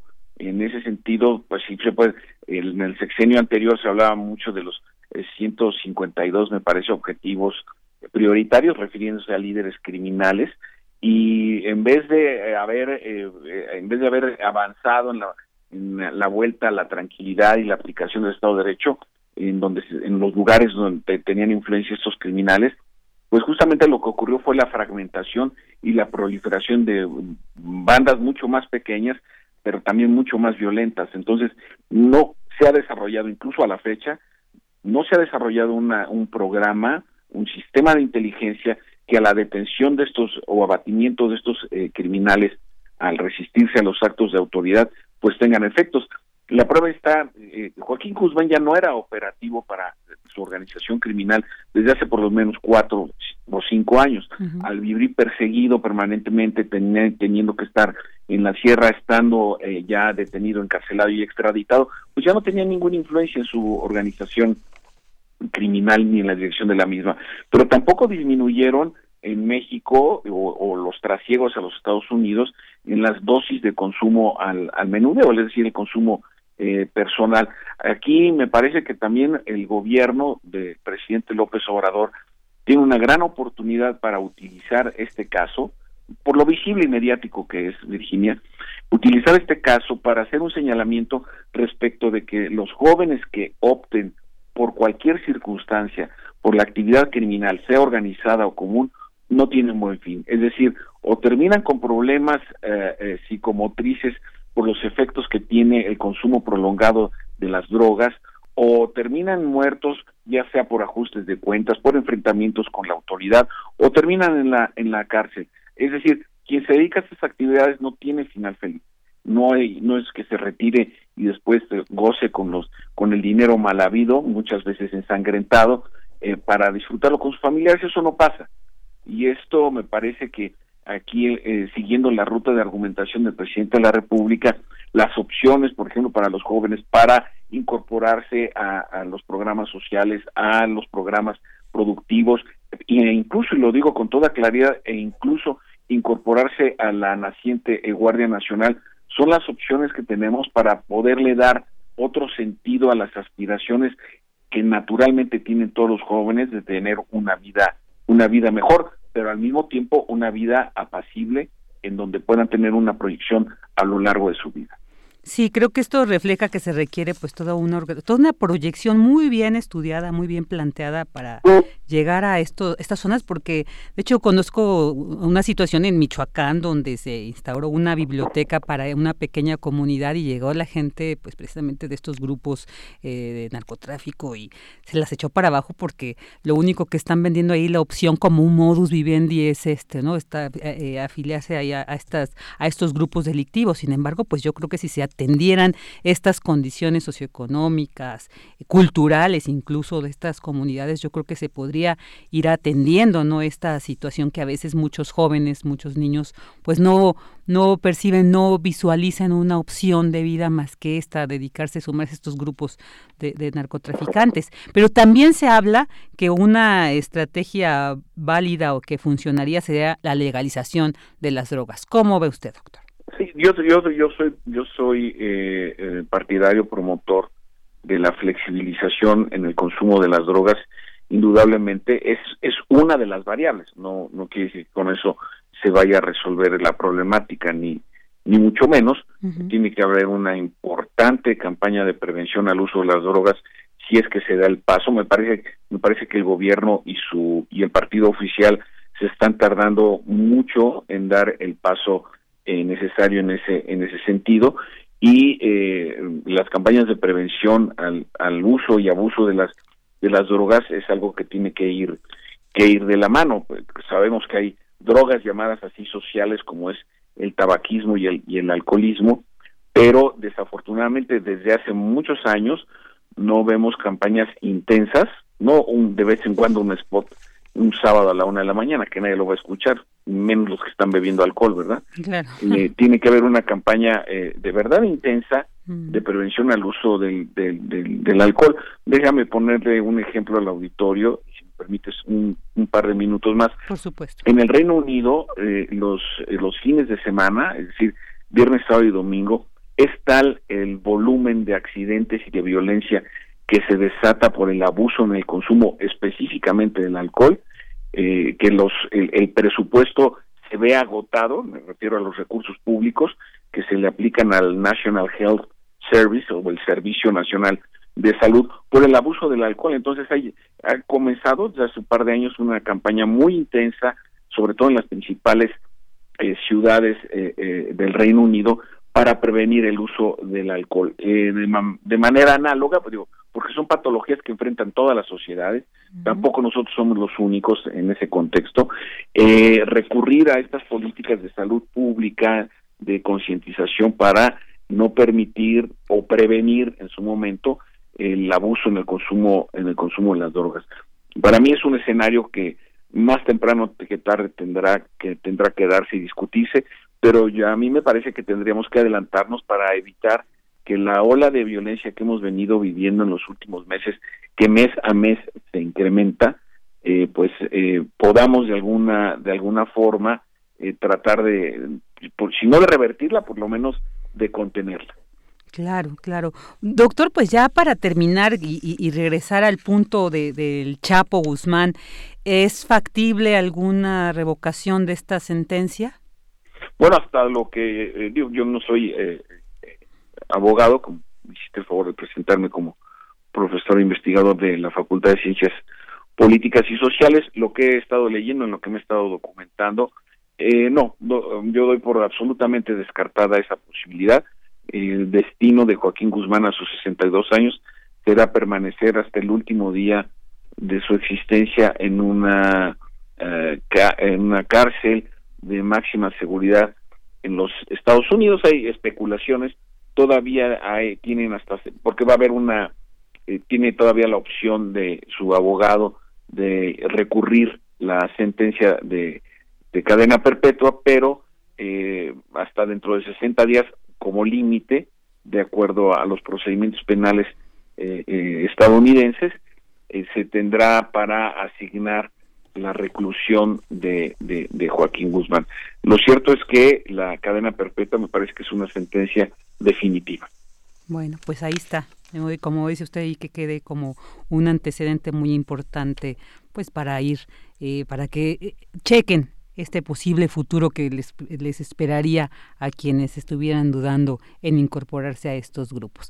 Doctor Javier Oliva, muchísimas gracias por haber estado nuevamente con nosotros y como siempre compartirnos su interesante análisis sobre estos temas. Gracias a ti, Virginia. Siempre es un privilegio colaborar con los programas de Radio UNAM y en particular con Prisma. Muchas gracias. Muchas gracias. Muy buena tarde. El doctor Javier Oliva Posada, académico de la Facultad de Ciencias Políticas y Sociales de la UNAM. Vámonos a un corte. Relatamos al mundo. Relatamos al mundo. Porque tu opinión es importante, síguenos en nuestras redes sociales, en Facebook como Prisma RU y en Twitter como arroba PrismaRU. Queremos escuchar tu voz. Nuestro teléfono en cabina es 55 36 43 39. Dos de la tarde con 36 minutos. Y bueno, pues en la información que les compartí en un inicio del programa, eh, les dije que el Sismológico Nacional reportó 17 temblores con epicentro en nuestra Ciudad de México. Eh, entre la noche y la madrugada del día de hoy. Y bueno, en conferencia de prensa al respecto de este tema, la jefa de gobierno de la Ciudad de México, Claudia Sheinbaum, dijo que los recientes sismos en nuestra ciudad no son provocados por la construcción de la línea 12 del metro, como se estaba especulando, y tampoco se debe a la extracción de agua en la zona. Señaló que existen fallas geológicas sobre la franja volcánica que se encuentra entre Veracruz y Jalisco. Asimismo, señaló que habrá labores preventivas en varios niveles, sobre todo en las construcciones y sus normas, ¿no? De estas mismas. Así que, bueno, bueno, vamos a atender porque sí nos espanta. No hace mucho que vivimos el sismo del 2017 y nos tiene todavía muy ciscados, ¿no?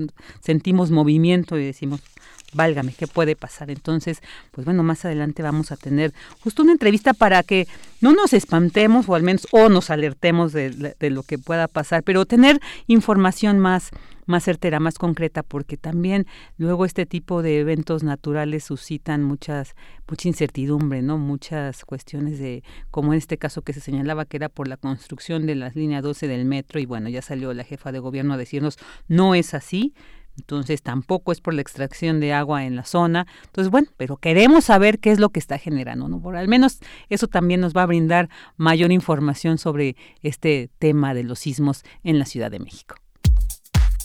Prisma RU. Relatamos al mundo. Porque tu opinión es importante, síguenos en nuestras redes sociales, en Facebook como Prisma RU y en Twitter como arroba PrismaRU.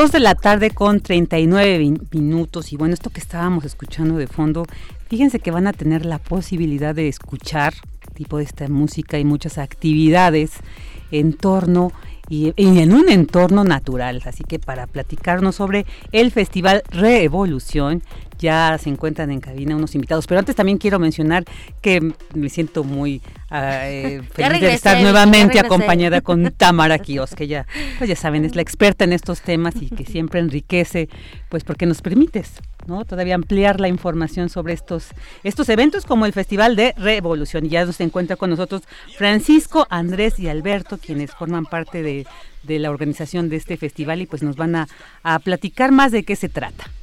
Hola, buenas tardes a todo el auditorio. Y pues sí, en efecto venimos a presentar nuestro festival. Es la tercera edición de este, de este festival. Y pues bueno, es un esfuerzo conjunto que estamos haciendo. Eh, un colectivo llamado Mind Revolution. Somos pues bastantes personas. Y bueno, nosotros somos parte de la organización. Tenemos aquí a Andrés Huitzil, a Beto y pues también les mandamos saludos a nuestros amigos que también están en la organización y que nos están escuchando.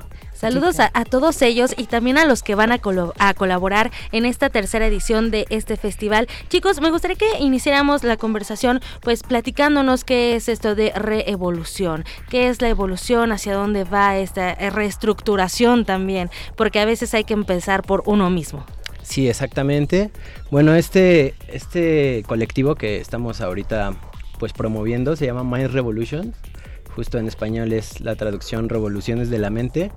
Y pues un poco lo que nosotros estamos pues promoviendo o tratando de pues sí de, de compartir como mensaje es esta, este cambio que justamente que justo pues bueno en vez de quejarnos de los problemas sociales o de las cosas que están aconteciendo y que muchas veces no tienen que eh, no tienen que ver tanto con nosotros o nosotros no tenemos tanto que ver en ello eh, pues la propuesta es justamente cambiar este este chip y empezar con uno mismo empezar con las acciones que nosotros realizamos porque bueno a veces lo de lo que nos quejamos nosotros lo tenemos en casa o prácticamente lo reproducimos no entonces pues bueno van a haber bastantes alternativas o justo en las ediciones pasadas eh, es incluir alternativas espirituales, alternativas culturales, eh, si tiene así una tendencia más inclusiva en esta parte del arte y de la, de la conciencia.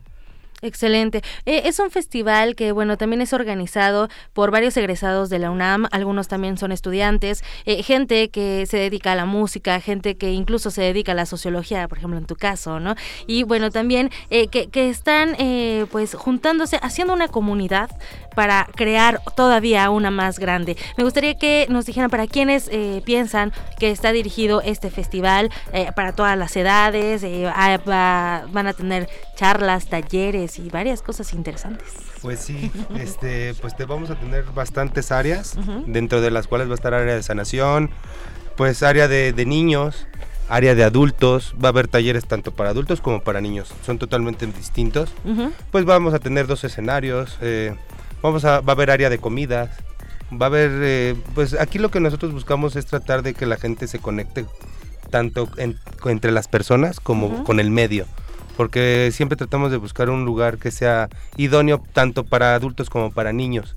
Eso es, eso es lo, que nosotros buscamos. Por supuesto, sobre todo porque hay personas que lo dices, bueno, quiero ir a un festival, pero ¿dónde dejo a mi hijo? Bueno, pues probablemente esta sea una puerta para llevarlo y también para compartir un momento eh, entre charlas, entre también eh, plantar un árbol, ahí nos estaban platicando fuera de cabina, que dentro de, hay como pues esta, justo esta revaloración de tu entorno y de la ecología.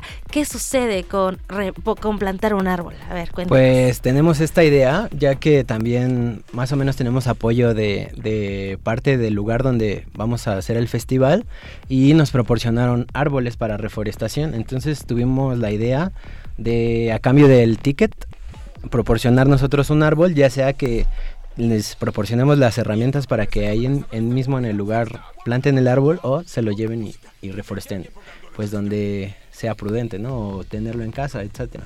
Muy bien. Oye, y bueno, nos podrían platicar también de los invitados, quienes participan, hay DJs, hay también músicos, entonces para que la gente se pueda acercar y vayan viendo también entre sus agendas cuándo va a ser el evento. Bueno, eh, nosotros tenemos ahorita eh, a gente importante que ha tocado, bueno, nacionales principalmente, este es talento nacional. Eh, tenemos un artista que se llama Barak, él ha tocado en Osora Festival, en Brasil, en Japón, en diferentes partes del mundo, ya tiene un renombre internacional. Entonces buscamos traer a esos talentos mexicanos, ¿no? Que, que están rompiéndola literalmente en el mundo. Pero nosotros, pues, por, no, no quiero hablar tampoco de malinchismos tampoco, pero a veces por la publicidad que se le da al, extranjero, pues lo voltean mucho a ver y nosotros queremos pues sacar a, eh, a, exponer nuestro talento nacional. Hay mucho, no solo en, en, la música, pintores increíbles, eh, eh, que artesanos increíbles y también tenemos esa gente con ideas, más que nada también ideas más allá de lo que nosotros vemos en la vida normal, ¿no? por ejemplo, los talleres, como, o bueno, las sesiones de temazcal, como te habíamos comentado. Así es. O sea, queremos eh, incluir a, muchas disciplinas dentro de esto, ¿no? Tenemos gente que son ingenieros ambientalistas también para los baños secos, o sea, tenemos un grupo bastante grande, y entonces no solo estamos buscando el talento musical, sino el talento nacional en, en, en varios aspectos, ¿no? Y la UNAM, pues ahora sí que nos ha dado varios varia gente en esto. Por supuesto. y, ahorita que mencionas justo esto de, los baños ecológicos, eh, bueno, no no en, las cajas azules, ¿no? Eh, bueno, es como otra opción, como esta parte más orgánica también. Eh, tengo entendido que hay un poco de veganismo también, hay o de vegetarianismo para la gente que a lo mejor no come carne, ¿no? Y hay gente que no come carne porque se necesitan muchos litros de agua para generar un kilo de, de, carne, por ejemplo. Entonces también eso es como cómo contribuyo a, como diría la Pachamama, ¿no? Y cómo le agradezco a la tierra eh, cada alimento que me da. Y bueno, pues ustedes están creando este esta tercera edición del Festival Reevolución para crear una conciencia, para crear una colectividad también. Y bueno, también hay performance sensoriales, todo también va como un poco hacia los sentidos, ¿no? Sí, sí, sí. De hecho, tanto para adultos como para niños, vamos a tener esta actividad de sensorama donde pues sí se exploran las diferentes eh, sensaciones y los sentidos que, tenemos. Y pues bueno, en cuanto a la música, como bien ya lo decía Witzil, la verdad va a ser un deleite. En, vamos a tener dos escenarios y pretendemos que los dos escenarios sean principales. La mayoría de los exponentes que, van a escuchar ahí es música original y como bien lo menciona es música pues que viene del underground. Tal vez sí también estamos buscando aperturar estos espacios para que pues esta, esta música sea conocida y no, no nos enfocamos solo en un género. Va a haber dub, va a haber hip hop de conciencia, eh, música del mundo. Estamos viendo a ver si, llegamos, si llevamos a una banda de klezmer, que también es un género. ¿Qué es el klezmer? El klezmer es un, un género europeo con violines y así se escucha medio gitano, medio gypsy. Ok. Está muy bueno. Y pues también nosotros producimos diferentes géneros de la música electrónica. Sai chill, sai trance, eh, dub. Ahí va a haber variedad también en cuanto a gustos. Un poco de chill out también, tal vez. Chill out, sí. De hecho, hay un escenario enfocado al chill out y es donde también va a haber dub y géneros así tranquilos. Excelente. ¿Y cuándo se lleva a cabo este festival? Va a ser el 19 de octubre aquí en la Ciudad de México, al sur de la ciudad. Muy pronto también estaremos ahí revelando más información acerca del lugar donde va a ser, pero es un lugar muy bonito, como lo mencionaron al principio. Es pues totalmente natural, es un rancho y pues sí, prácticamente estaremos en el bosquecito. Excelente. Oiga, y también hay, eh, bueno, va a haber hay espacio para los artesanos, hablando justo de, esta comunidad, de abrir los espacios, artistas emergentes y también artistas de la cultura eh, y sobre todo artistas tradicionales, también habrá artesanías. Habrá muchísimo de todo, artesanías, también el área de pues la psicodelia, que es lo que buscamos también despertar en dentro de los niños como dentro de los adultos va a haber un área de arte visionario eh, con muchísima psicodelia, luces este, de luz oscura, luz neón para que se, se, vea fluorescente todo el lugar, tanto el spot con donde va a ser el evento, como todas las áreas van a estar protegidas. Lo que buscamos es de que la comunidad esté segura los artesanos puedan trabajar de la manera perfecta, puedan vender sus artesanías, hacerla llegar a, más personas, porque obviamente este tipo de festivales no nada más traen gente de aquí mismo de la ciudad, sino jalan gente de San Luis Potosí, gente de Veracruz, gente de Oaxaca, gente de Chiapas. Aquí lo que buscamos es de que ellos mismos con su arte lo den a enseñar a otras personas que posiblemente lo compren y lo hagan ver en otros lugares y hagan que pues nuestra misma cultura, ¿no? Aprenda un poco más de nosotros mismos. Claro, esta es la tercera edición. ¿Qué les ha dejado las otras dos ediciones que nos puedan compartir? ¿Qué les ha dejado como personas también? Claro, y, justo también de eso me, me entraba la duda porque bueno, esta va a ser la tercera edición, pero ustedes ya vivieron la experiencia de estas dos, ¿no? Y, me imagino que en estas dos pasadas también era la convocatoria para todas las edades. Yo me llama la atención de cuál fue su percepción de la reacción y la participación de, los niños, ah, sobre todo de, las niñas y de los niños. Ok, bueno, mira, te platico. El colectivo como tal ya tiene ocho años no nada más hemos hecho los dos Revolution ah. anteriores, tenemos una gama de, exposiciones, de festivales, hasta de fiestas, simplemente de, DJs. Pero sí enfocamos siempre los festivales que hacemos a esto, a esta parte de la inclusividad y de que no sea un evento como tal de entretenimiento, sino un evento pues que te deje un poco de algo, ¿no? Un tallercito que te lleves a tu casa un mandala, un atrapasueños, que si tomaste la quiropractia, que si pues aromaterapia, las diferentes alternativas que vamos a tener. O sea, que no solamente te vayas a, involucrar en, en, un ambiente de fiesta, sino que te lleves algo también a tu casa y que también en esta edición, sí a diferencia de las anteriores, sí que dejes algo también a la naturaleza en esta parte de, pues de los baños secos y de también que va a ser reforestación. Los dos Revolution anteriores, pues sí fueron un poco menos, eh, con menos convocatoria, como ahorita ya está un poco más abierto todo como todo festival, ¿no? me refiero, se va consolidando, exactamente, a, las personas que está llegando, pues es a lo que me refiero. Son, Fueron más pequeños, pero con esta temática y pues realmente algo muy muy bonito. El anterior que tuvimos se llamó Madanku y ese lo hacemos en Hidalgo. Y allá le eh, llegaron muchos niños de hecho, eh, mucho, extranjero. también tuvimos. Fue raro porque esa convocatoria fue pequeña y llega. Sí, y de hecho fue en, un, municipio de Hidalgo que no es tan conocido, no es tan turístico y llegaron a nuestro festival, fue así algo muy bonito y pues tenemos fotos de muchísimos niños tomando sus talleres.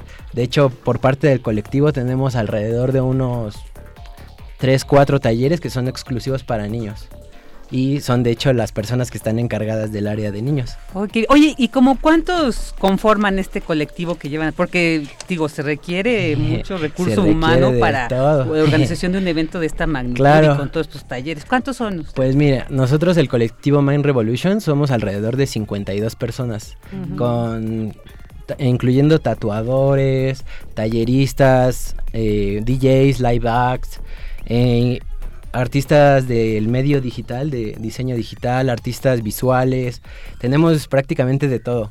Entonces, por lo cual consideramos que este, este tipo ya de eventos que estamos nosotros realizando son autosustentables, ya no necesitaríamos contratar a nadie más, ¿no? Pero, sin embargo, es lo que tenemos, la inclusividad.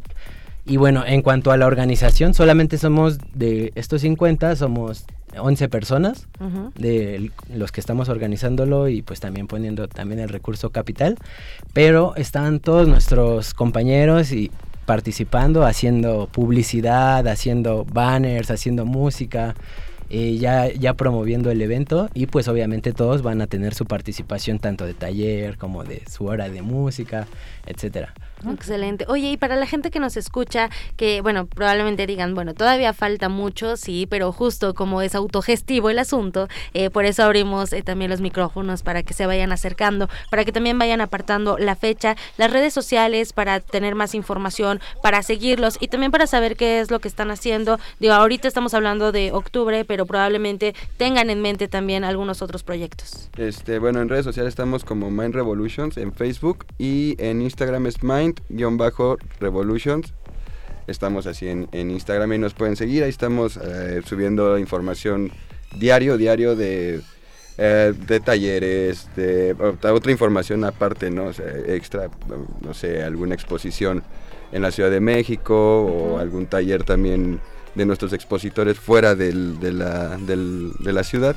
Pues ahí estamos en Mind Revolution en Facebook, es así que nuestra más fuerte, ¿no? Todavía nos falta Twitter y eso, pero estamos trabajando en YouTube, también estamos en YouTube. Estamos en YouTube, también estamos en Bandcamp, ya, eh, bueno, recientemente estrenamos nuestro primer lanzamiento ya como disquera también. Ah, sí. Por favor, sería importante que chequen ahí en Bandcamp. Bandcamp es, interesante porque es una apertura para gente que no, tiene el soporte de Universal Studios o eso. Ajá, de pues grandes Y si vendes tu música, y vendes tu música. Así muy, muy underground.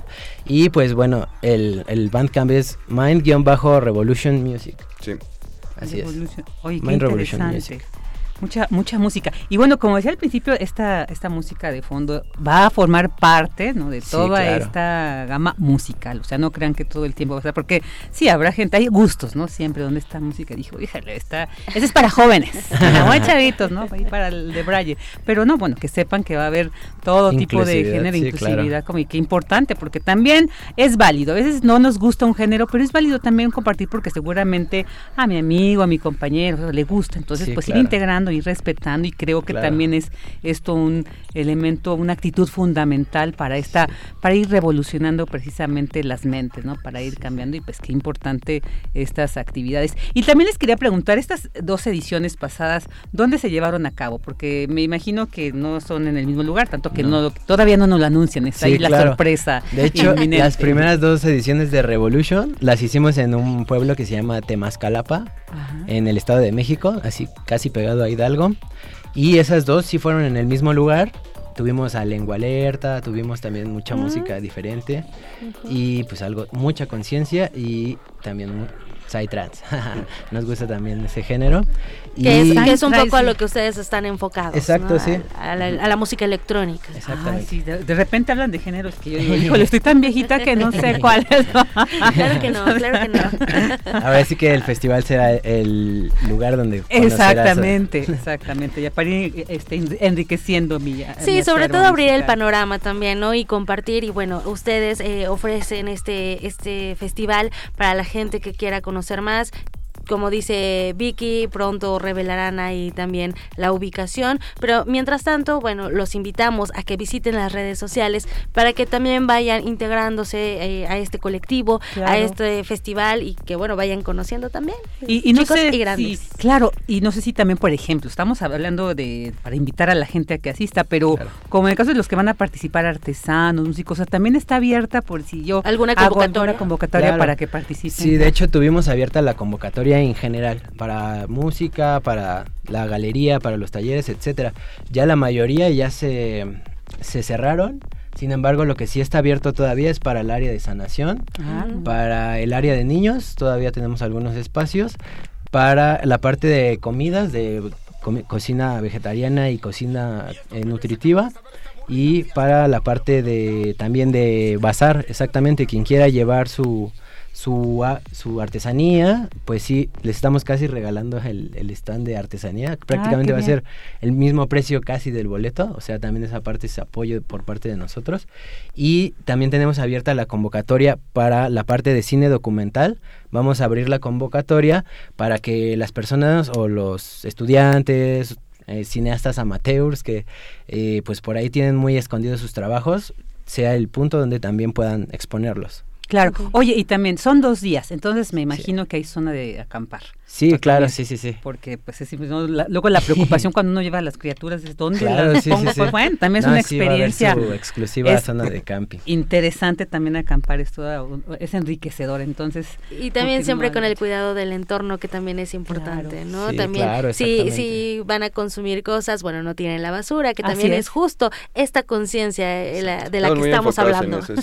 también estamos haciendo varias cosas para que no haya por parte de nosotros plásticos o algo así, vamos a regalar agua, pero vamos a, vender el, cilindro para que pues cada quien rellene. Perfecto. Muy bien. Bueno, pues ahí está la opción para la gente que nos escucha para que acudan a Reevolución Festival, la tercera edición. Vicky, ya nos tenemos que ir. Ya nos tenemos que ir. Muchísimas gracias, por haber estado aquí. Gracias. a Francisco, Andrés y Alberto. Y por supuesto que estaremos atentos próximamente para dar ya la sede. Sí, claro.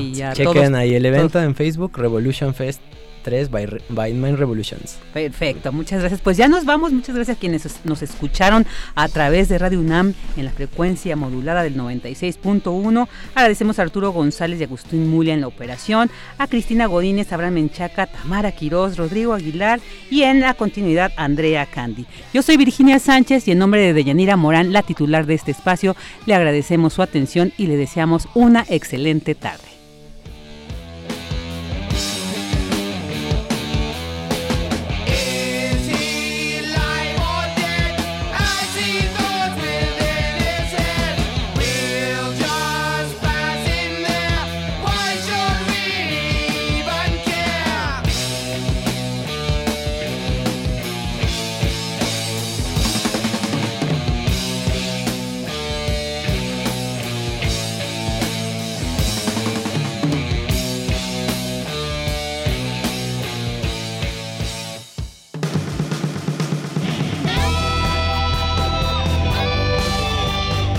RU. Relatamos al mundo.